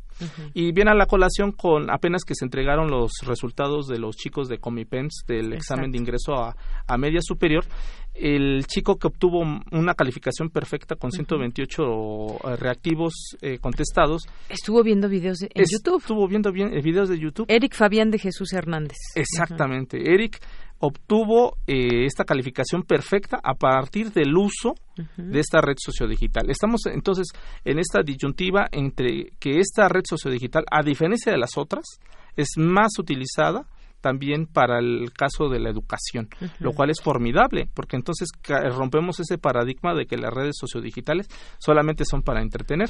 Aquí estamos viendo un claro ejemplo de que esta red sociodigital es utilizada para la educación de cualquier tipo, porque puede haber tutoriales de N cosas. Para aprender un idioma, por ejemplo, hay muchos videos en YouTube, muchos tutoriales y que además están perfectamente bien divididos entre la clase 1 hasta la clase 100 o hasta donde lleguen. Exactamente. sí, efectivamente, ese tema de la educación es importante. La, educación a distancia y con esta red sociodigital, que aparte la tenemos al alcance todos, en un en un smartphone pueden acceder. Con acceso a Internet y ya tenemos esa posibilidad de entrar a YouTube. A YouTube. Ahora, datos curiosos que encuentro eh, en este eh, en, en, esta o encontramos en este estudio es que el 98.6% de los entrevistados dijo que sabía que es un youtuber. Estamos hablando casi que de 100 personas, 98 sabe que es un youtuber. El 94.6 sigue un canal de un youtuber. O sea, estamos hablando que de cada 100 pues 94 sigue a un youtuber, o sea, por eso encontramos tanta presencia. Y tanta presencia joven. Joven, por supuesto, y el 82.6 encontramos que sigue a un youtuber en específico. Hace unos días, o en la esfera pública digital, encontramos que una youtuber se hizo famosa por un escándalo con eh, una fiesta que se hizo en una este en un yate en la mm, Riviera Maya este en ese sentido encontramos por qué fue tan sonado pues porque los usuarios de YouTube están en todos lados, no solamente en este Porque subieron el video, a YouTube. Que se, hizo viral. se hizo viral. y sale de, de, esta red social digital y escala en otras dimensiones. Por eso vemos hoy en día que los youtubers ya son unas personas que tienen un alcance impresionante porque si estás hablando que es la tercera red sociodigital más utilizada este y que casi el del 100% de, sus, de los entrevistados saben que es un youtuber y sabe que eh, sigue a uno en específico y todo esto, vemos el alcance y por lo tanto también la implicación que lleva no solamente ser youtuber, sino también pensar en el, en el caso de los usuarios porque hace unos días hacían virales retos en los cuales, eh, digamos, desde eh, tirarte agua fría en la cabeza, hasta... Agua hirviendo también hicieron otro, el no sé qué Hace unos días un youtuber perdió la vida porque en el reto era comerse un sin pies que a la mera hora pues era venenoso y le propuso este, perder la vida. En ese sentido vemos también el reto que ellos tienen hoy en día. No solamente ser una figura pública, sino que también, como bien lo dijo Roosevelt, todo eh, poder conlleva una gran responsabilidad. Y en ese sentido si eres una figura ya pública y de con gran alcance, también saber que tus acciones van a tener una, una, repercusión, una y una incidencia en quien te en quien te pueda ver. Y también hablemos de la parte eh, maestro Luis del el negocio porque también quienes tienen un canal de YouTube por ejemplo y tienen una gran audiencia hablemos de millones por ejemplo miles y miles de personas pues también pueden lograr hacer una pues no sé una especie de convenio también con YouTube para que puedan hacerse llegar de publicidad. Y muchas veces pasa quienes nos están escuchando que van van a ver un video, pero antes sale una publicidad. Por supuesto. ¿No? Y entonces también dependiendo de los clics que le den o los, o los likes y demás, se hace una gran interacción que nos lleva también a verlo como un negocio. Por supuesto, o sea, eh, YouTube a partir del 2006 que es adquirida por Google, este cambia su dinámica, ya no es esa red social en la cual tú hospedabas un video y, nada más llegabas a eso, para era de intercambio, decir, bueno, yo tengo este video, lo subo, ya pasó a ser una parte como tal de negocio, en el sentido de decir, bueno, yo subo un video, pero a cambio de qué? O sea, yo produzco videos a, aparte, eh, a partir de qué? O sea, ya estamos viendo esa reciprocidad y como tal, pues lógicamente el negocio y el mercado tan grande que hay. Y ahora lo vemos por ese en ese sentido que esto le ha dado un gran impacto a la gran a la sociedad que hoy en día dice bueno ya no tengo acceso a los medios tradicionales de comunicación pues ahora me vuelvo un youtuber o, o, aspiro a ser un youtuber y por lo tanto a lo mejor vivo de esto y realmente viven de esto. Muchos usuarios millones de usuarios que hoy en día generan este impacto en la en esta red sociodigital viven de los ingresos que tienen no solamente los que les dan en este caso Google o YouTube sino también de otras empresas que se acercan y dicen bueno si este chico vemos que sube videos pues vamos a patrocinarlo ya sea para cuestiones de tecnología ya sea para cuestiones de moda las grandes marcas exacto es que el uso es para todos es tan amplio el, el uso. Ahora también hay por ejemplo ya menores de edad niños incluso que tienen sus canales de, de YouTube en YouTube para hacer, por ejemplo, desde pulseras o cualquier cosa, te da una, una eh, posibilidad tan amplia y de tanta libertad, digamos, que se puede hacer esto en todo el mundo. Además, todo el mundo está conectado. Tú te puedes meter a donde quieras ingresando ya a YouTube y puedes estar viendo videos que están posteando en otro, en otro país, en otro lado del mundo. Y también yo creo que es importante hablar, desafortunadamente tiene sus sus usos negativos. Ya mencionabas algo, pero también hemos visto que de pronto, eh, pues gente con mucha mala intención ha publicado videos, incluso donde pues lleva a cabo una muerte o su propia, con su propia vida o de otras personas, y esto ha sido también pues bastante, bastante triste y terrible, ¿no? Sí, por supuesto. Eh, eh, ya hablamos de la parte maravillosa que nos ofrece esta red sociodigital, que es una red que se utiliza en la educación formidablemente, pero también tenemos toda la parte negativa que va de la mano con lo que yo decía de la gente que se volvió, digamos, eh, eh, un usuario público y figura pública. Y por lo tanto a veces por ganar, eh, yo lo llamo la tiranía del clic, por ganar clics o likes o compartidos, excede digamos la responsabilidad que tiene como figura pública y este vemos que pues arriesga inclusive su vida o la vida de los demás. Eso por una parte, pero también esto lo voy a ligar a otra que tiene que ver ya con el uso de la información, que es los fake news. Los fake news, o sea, se dan algo que también está presente en esta red sociodigital. Sí, en video, hechas en video, algunas escritas, pero en YouTube las hacen Exactamente, en video. las hacen en video y estamos viendo también el impacto que tienen estas estas este publicaciones. Hace unos días he estado consultando lo de La Tierra es plana, que es un video que se hizo viral en, en YouTube y tiene casi más de dos o, dos mil millones de reproducciones. Es algo fenomenal que dices, ¿cómo puede ser que... Y ves los comentarios y la gente todavía hay gente que cree que la Tierra es plana porque a partir de que se comparte en esta red sociodigital. Entonces, bueno, estamos eh, en la actualidad con toda la infraestructura que conlleva las redes sociodigitales, Internet, y todavía hay gente que se atreve a hacer este tipo de publicaciones en esta red. Pero más que eso, hay gente que lo consume y lo cree. Eso con, eh, con esto conllevo lo siguiente y lo, lo, lo, lo uno con eh, la tercera parte de esta investigación que es cuánto creen en esta en la información que está presente en esta red sociodigital. Para ello voy a, ligarlo con la pregunta si la gente sabe detectar la información falsa. El 82% de los entrevistados dijo que sí sabía detectar la información falsa, pero el 63.5 sí nos dijo que sabía o ha recibido información falsa de YouTube, o sea, videos falsos. Es una tasa altísima, sobre todo en, en video. Y ahora, en ese sentido, les preguntábamos quién les manda estos videos o cómo llegan a estos videos y el 40.3 de los entrevistados nos dijo que gente desconocida o sea, gente ajena a su círculo, es la que les manda la, información falsa. Con ello vamos a lo siguiente. Entonces, estamos hablando que no son los amigos, no es la familia, como en el caso de Facebook, que eran los amigos, en el caso de la familia, que era WhatsApp. Ahora estamos hablando de que son desconocidos los que propagan la información falsa. Y por ello vamos a lo siguiente. ¿Cuánto creen o por qué creen? Eh, en esta información, el 40.6 dice que por los títulos de los videos, este de, que te acabo de poner de que la Tierra es plana, sí. o sea, el título es así, la Tierra es plana. Eh, eso es uno de los primeros, digamos, elementos que la gente eh, los invita a decir, ah, pues es verdadero porque lo dice alguien en YouTube, lo dice y está presente en el título aparte de, de este video. Ahora, también lo voy a ligar con la parte de los llamados youtubers, que son los famosos influencers.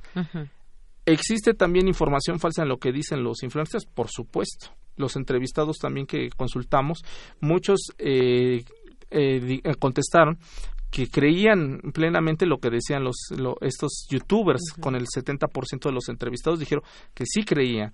Ahora, vuelvo a lo mismo, toda acción conlleva un gran, una gran responsabilidad, ya lo decía Roosevelt, ¿no? en ese sentido, yo busco hacer conciencia también, espero que un influencer nos esté escuchando y también un youtuber, decir que la información que presenten también debe de llevar un grado de responsabilidad.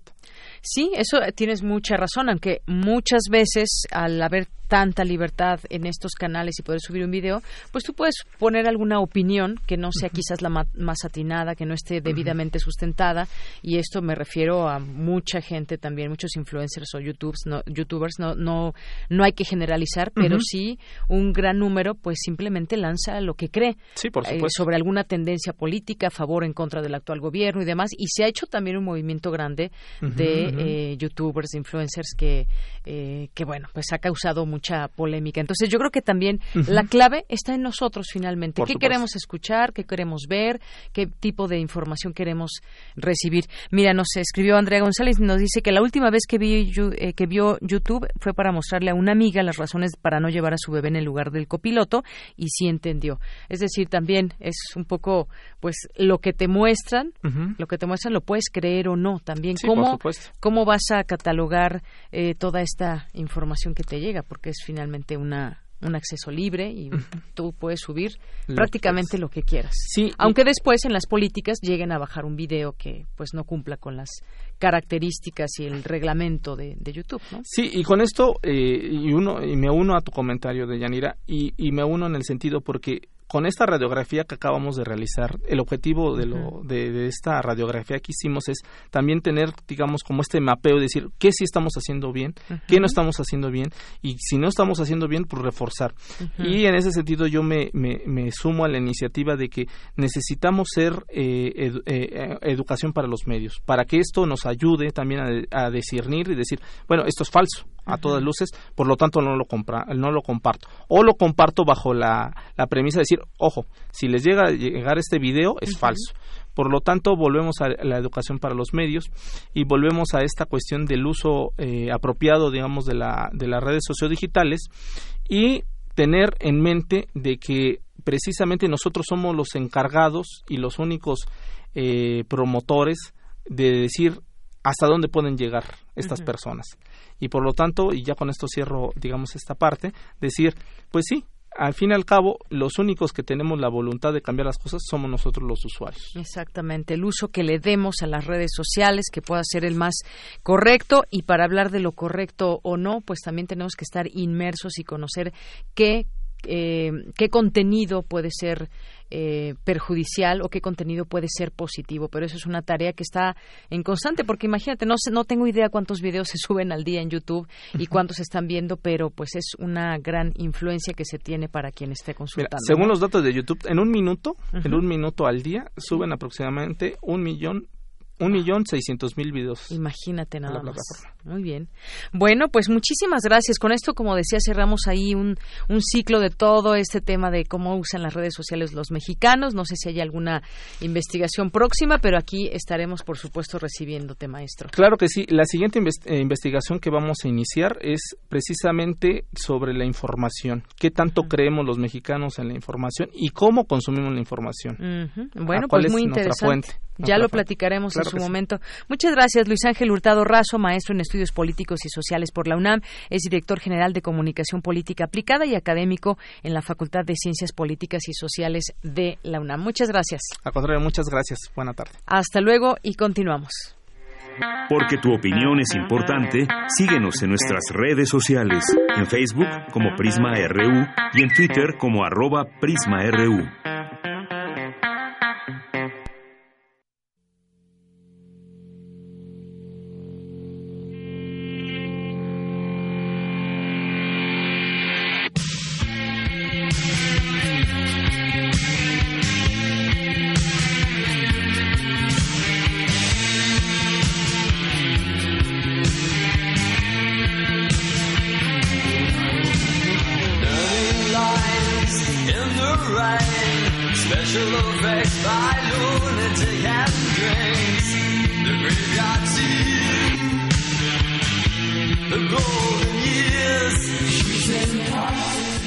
Pues esto que estamos escuchando es Bauhaus, porque un día como hoy de 1957 nació Daniel Ash en Northampton, Inglaterra. Es un músico inglés, compositor y cantante que llegó a la fama en la década de los 70 como el guitarrista de esta emblemática banda de rock gótico Bauhaus.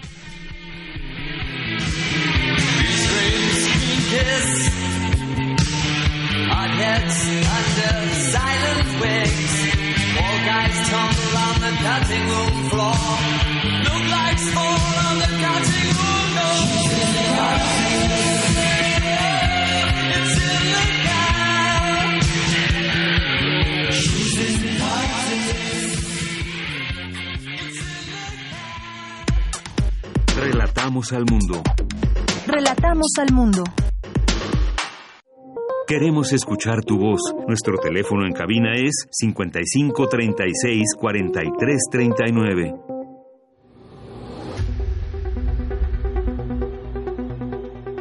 Dulce Conciencia. Ciencia. En Prisma.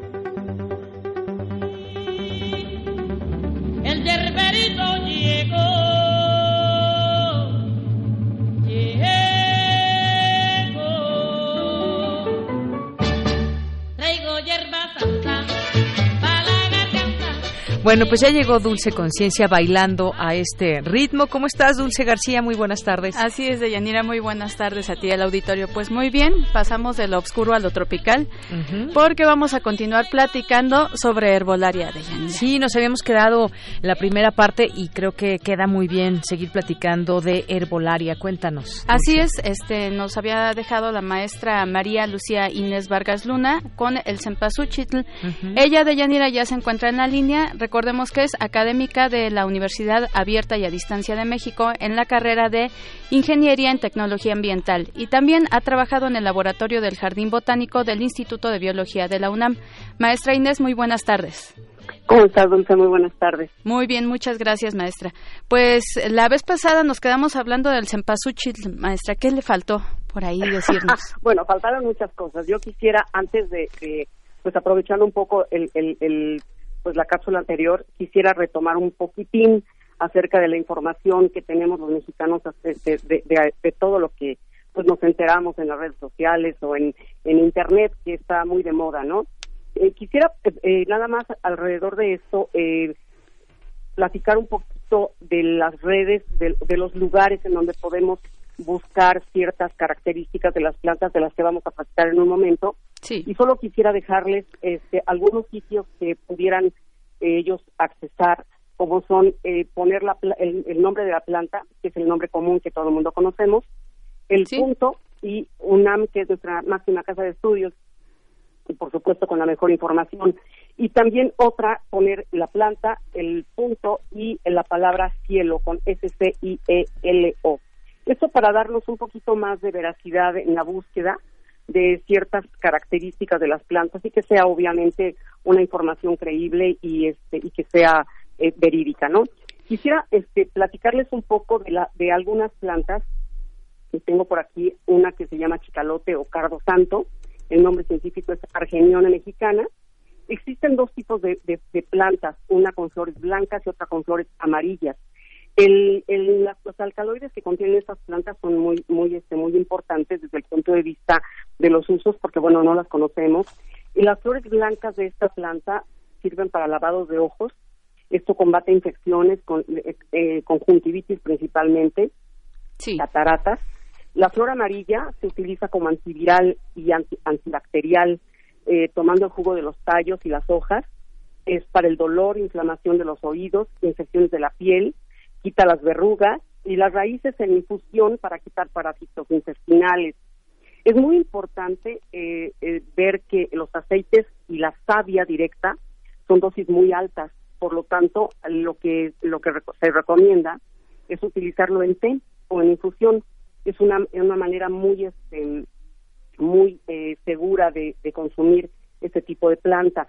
El, para los ojos esta flor blanca es extraordinaria porque suple en gran cantidad una pues gotas de, uso alcalo, este, perdón con alcaloides pero desde el punto de vista de medicamento eh, porque tiene principalmente este, sustancias que, que no pueden ser tan tan tan tan buenas para los ojos como es la cortisona. Entonces esta planta es muy muy suave se, se hacen lavados de ojos y la garantía es verdaderamente importante, los, los parásitos realmente este, se van y los ojos estarían en muy buenas condiciones. El, tengo aquí otra que es el cuachalalate, Amphicterium adistri, adistrigen, que es para contrarrestar infecciones, eh, eh, problemas circulatorios, enfermedades bucales, molestias urinarias y afecciones en los riñones, enfermedades de la piel, este, eh, gastrointestinales, y junto con la cancerina, que es un tallo para baños vaginales, que es extraordinario para infecciones vaginales. Mm, justamente, eh, este parte del equipo de Prisma RU, maestra, este preguntaba esto que usted nos está comentando ahorita sobre las infecciones vaginales. Maestra, ¿en qué momento se distingue eh, entre un remedio y lo que es ya una planta medicinal, el uso de la planta como medicina? Eh, mira, el, el uso de las plantas este, desde el punto de vista herbolario, pues lo traemos desde, como lo comentaba la vez pasada, desde tiempos remotos. Eh, las plantas tienen una, una eh, cierta cantidad de alcaloides que van a ser sustancias para combatir cierta, cierto tipo de enfermedades. Sí. Eh, una planta cuando ya tiene un uso medicinal eh, se utiliza generalmente en test, que es comúnmente lo que nosotros conocemos usarlas en test y obviamente el resultado final que es eh, la ausencia del dolor, ¿no? Sí. E, este es es importante, bueno, todo esto ha tenido por supuesto una gran cantidad de, conocimientos, pues por, los como comentaba la vez pasada, por los tlatoanis que eran los curanderos de esta época este eh, antigua en México. Sí. Y que se ha venido por tradición utilizando y que esta planta eh, estas plantas que tienen esas cantidades de alcaloides van a ser los principios activos que se tienen para este, considerarlas realmente plantas medicinales. Sí, así es. Este, maestra, se nos acaba el tiempo. Rápido, ¿alguna otra planta que usted por ahí pudiera tener que nos sí, recomiende? pues el pasote común que todo el mundo conocemos que es un condimento milenario. Ajá. Eh, es importante el, el, consumo de frijoles, por ejemplo. Sí. Evita las flatulencias. eh, los, las, las eh, la malaria, la, los catarros y asma, se considera antielímpico en ayuna, se toman té para evitar los parásitos en el estómago y es una planta pues muy muy conocida por todos. Claro que sí, maestra. Pues muchísimas gracias por toda esta información, sobre todo eh, lo que comentaba al principio, cómo buscar y poder confiar en la información que encontremos en Internet. Eh, pues otra vez no pudimos terminar todo, todo, toda esta información. Habrá una tercera parte seguramente. las que ustedes me digan con muchísimo gusto. Muchas gracias, maestra. Pues de Yanira terminamos así el día de hoy, Dulce Conciencia. Hay por ahí una cita. Muy bien. El, los miércoles, acuérdense, los miércoles a esta hora, como al 10 para las 3 de la tarde, tienen una, una cita con... Una dulce con... Una, una dulce cita con Dulce García en Dulce Conciencia. Bueno, pues nos vamos, con esto nos despedimos, pues a consumir epazote y cuachalalate dulce. Así es, Con esto nos despedimos, gracias a toda la audiencia. Eh, mi nombre es Deyanira Morán y a nombre de todo el equipo, gracias, buenas tardes y buen provecho, hasta mañana. Tienes una cita con un científico. Muchas son las lecciones que se pueden extraer del estudio de las plantas, si se procura el verdadero espíritu de la sabiduría. John Hutton.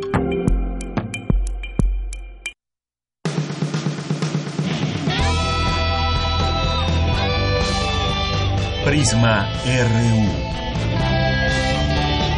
Relatamos al mundo.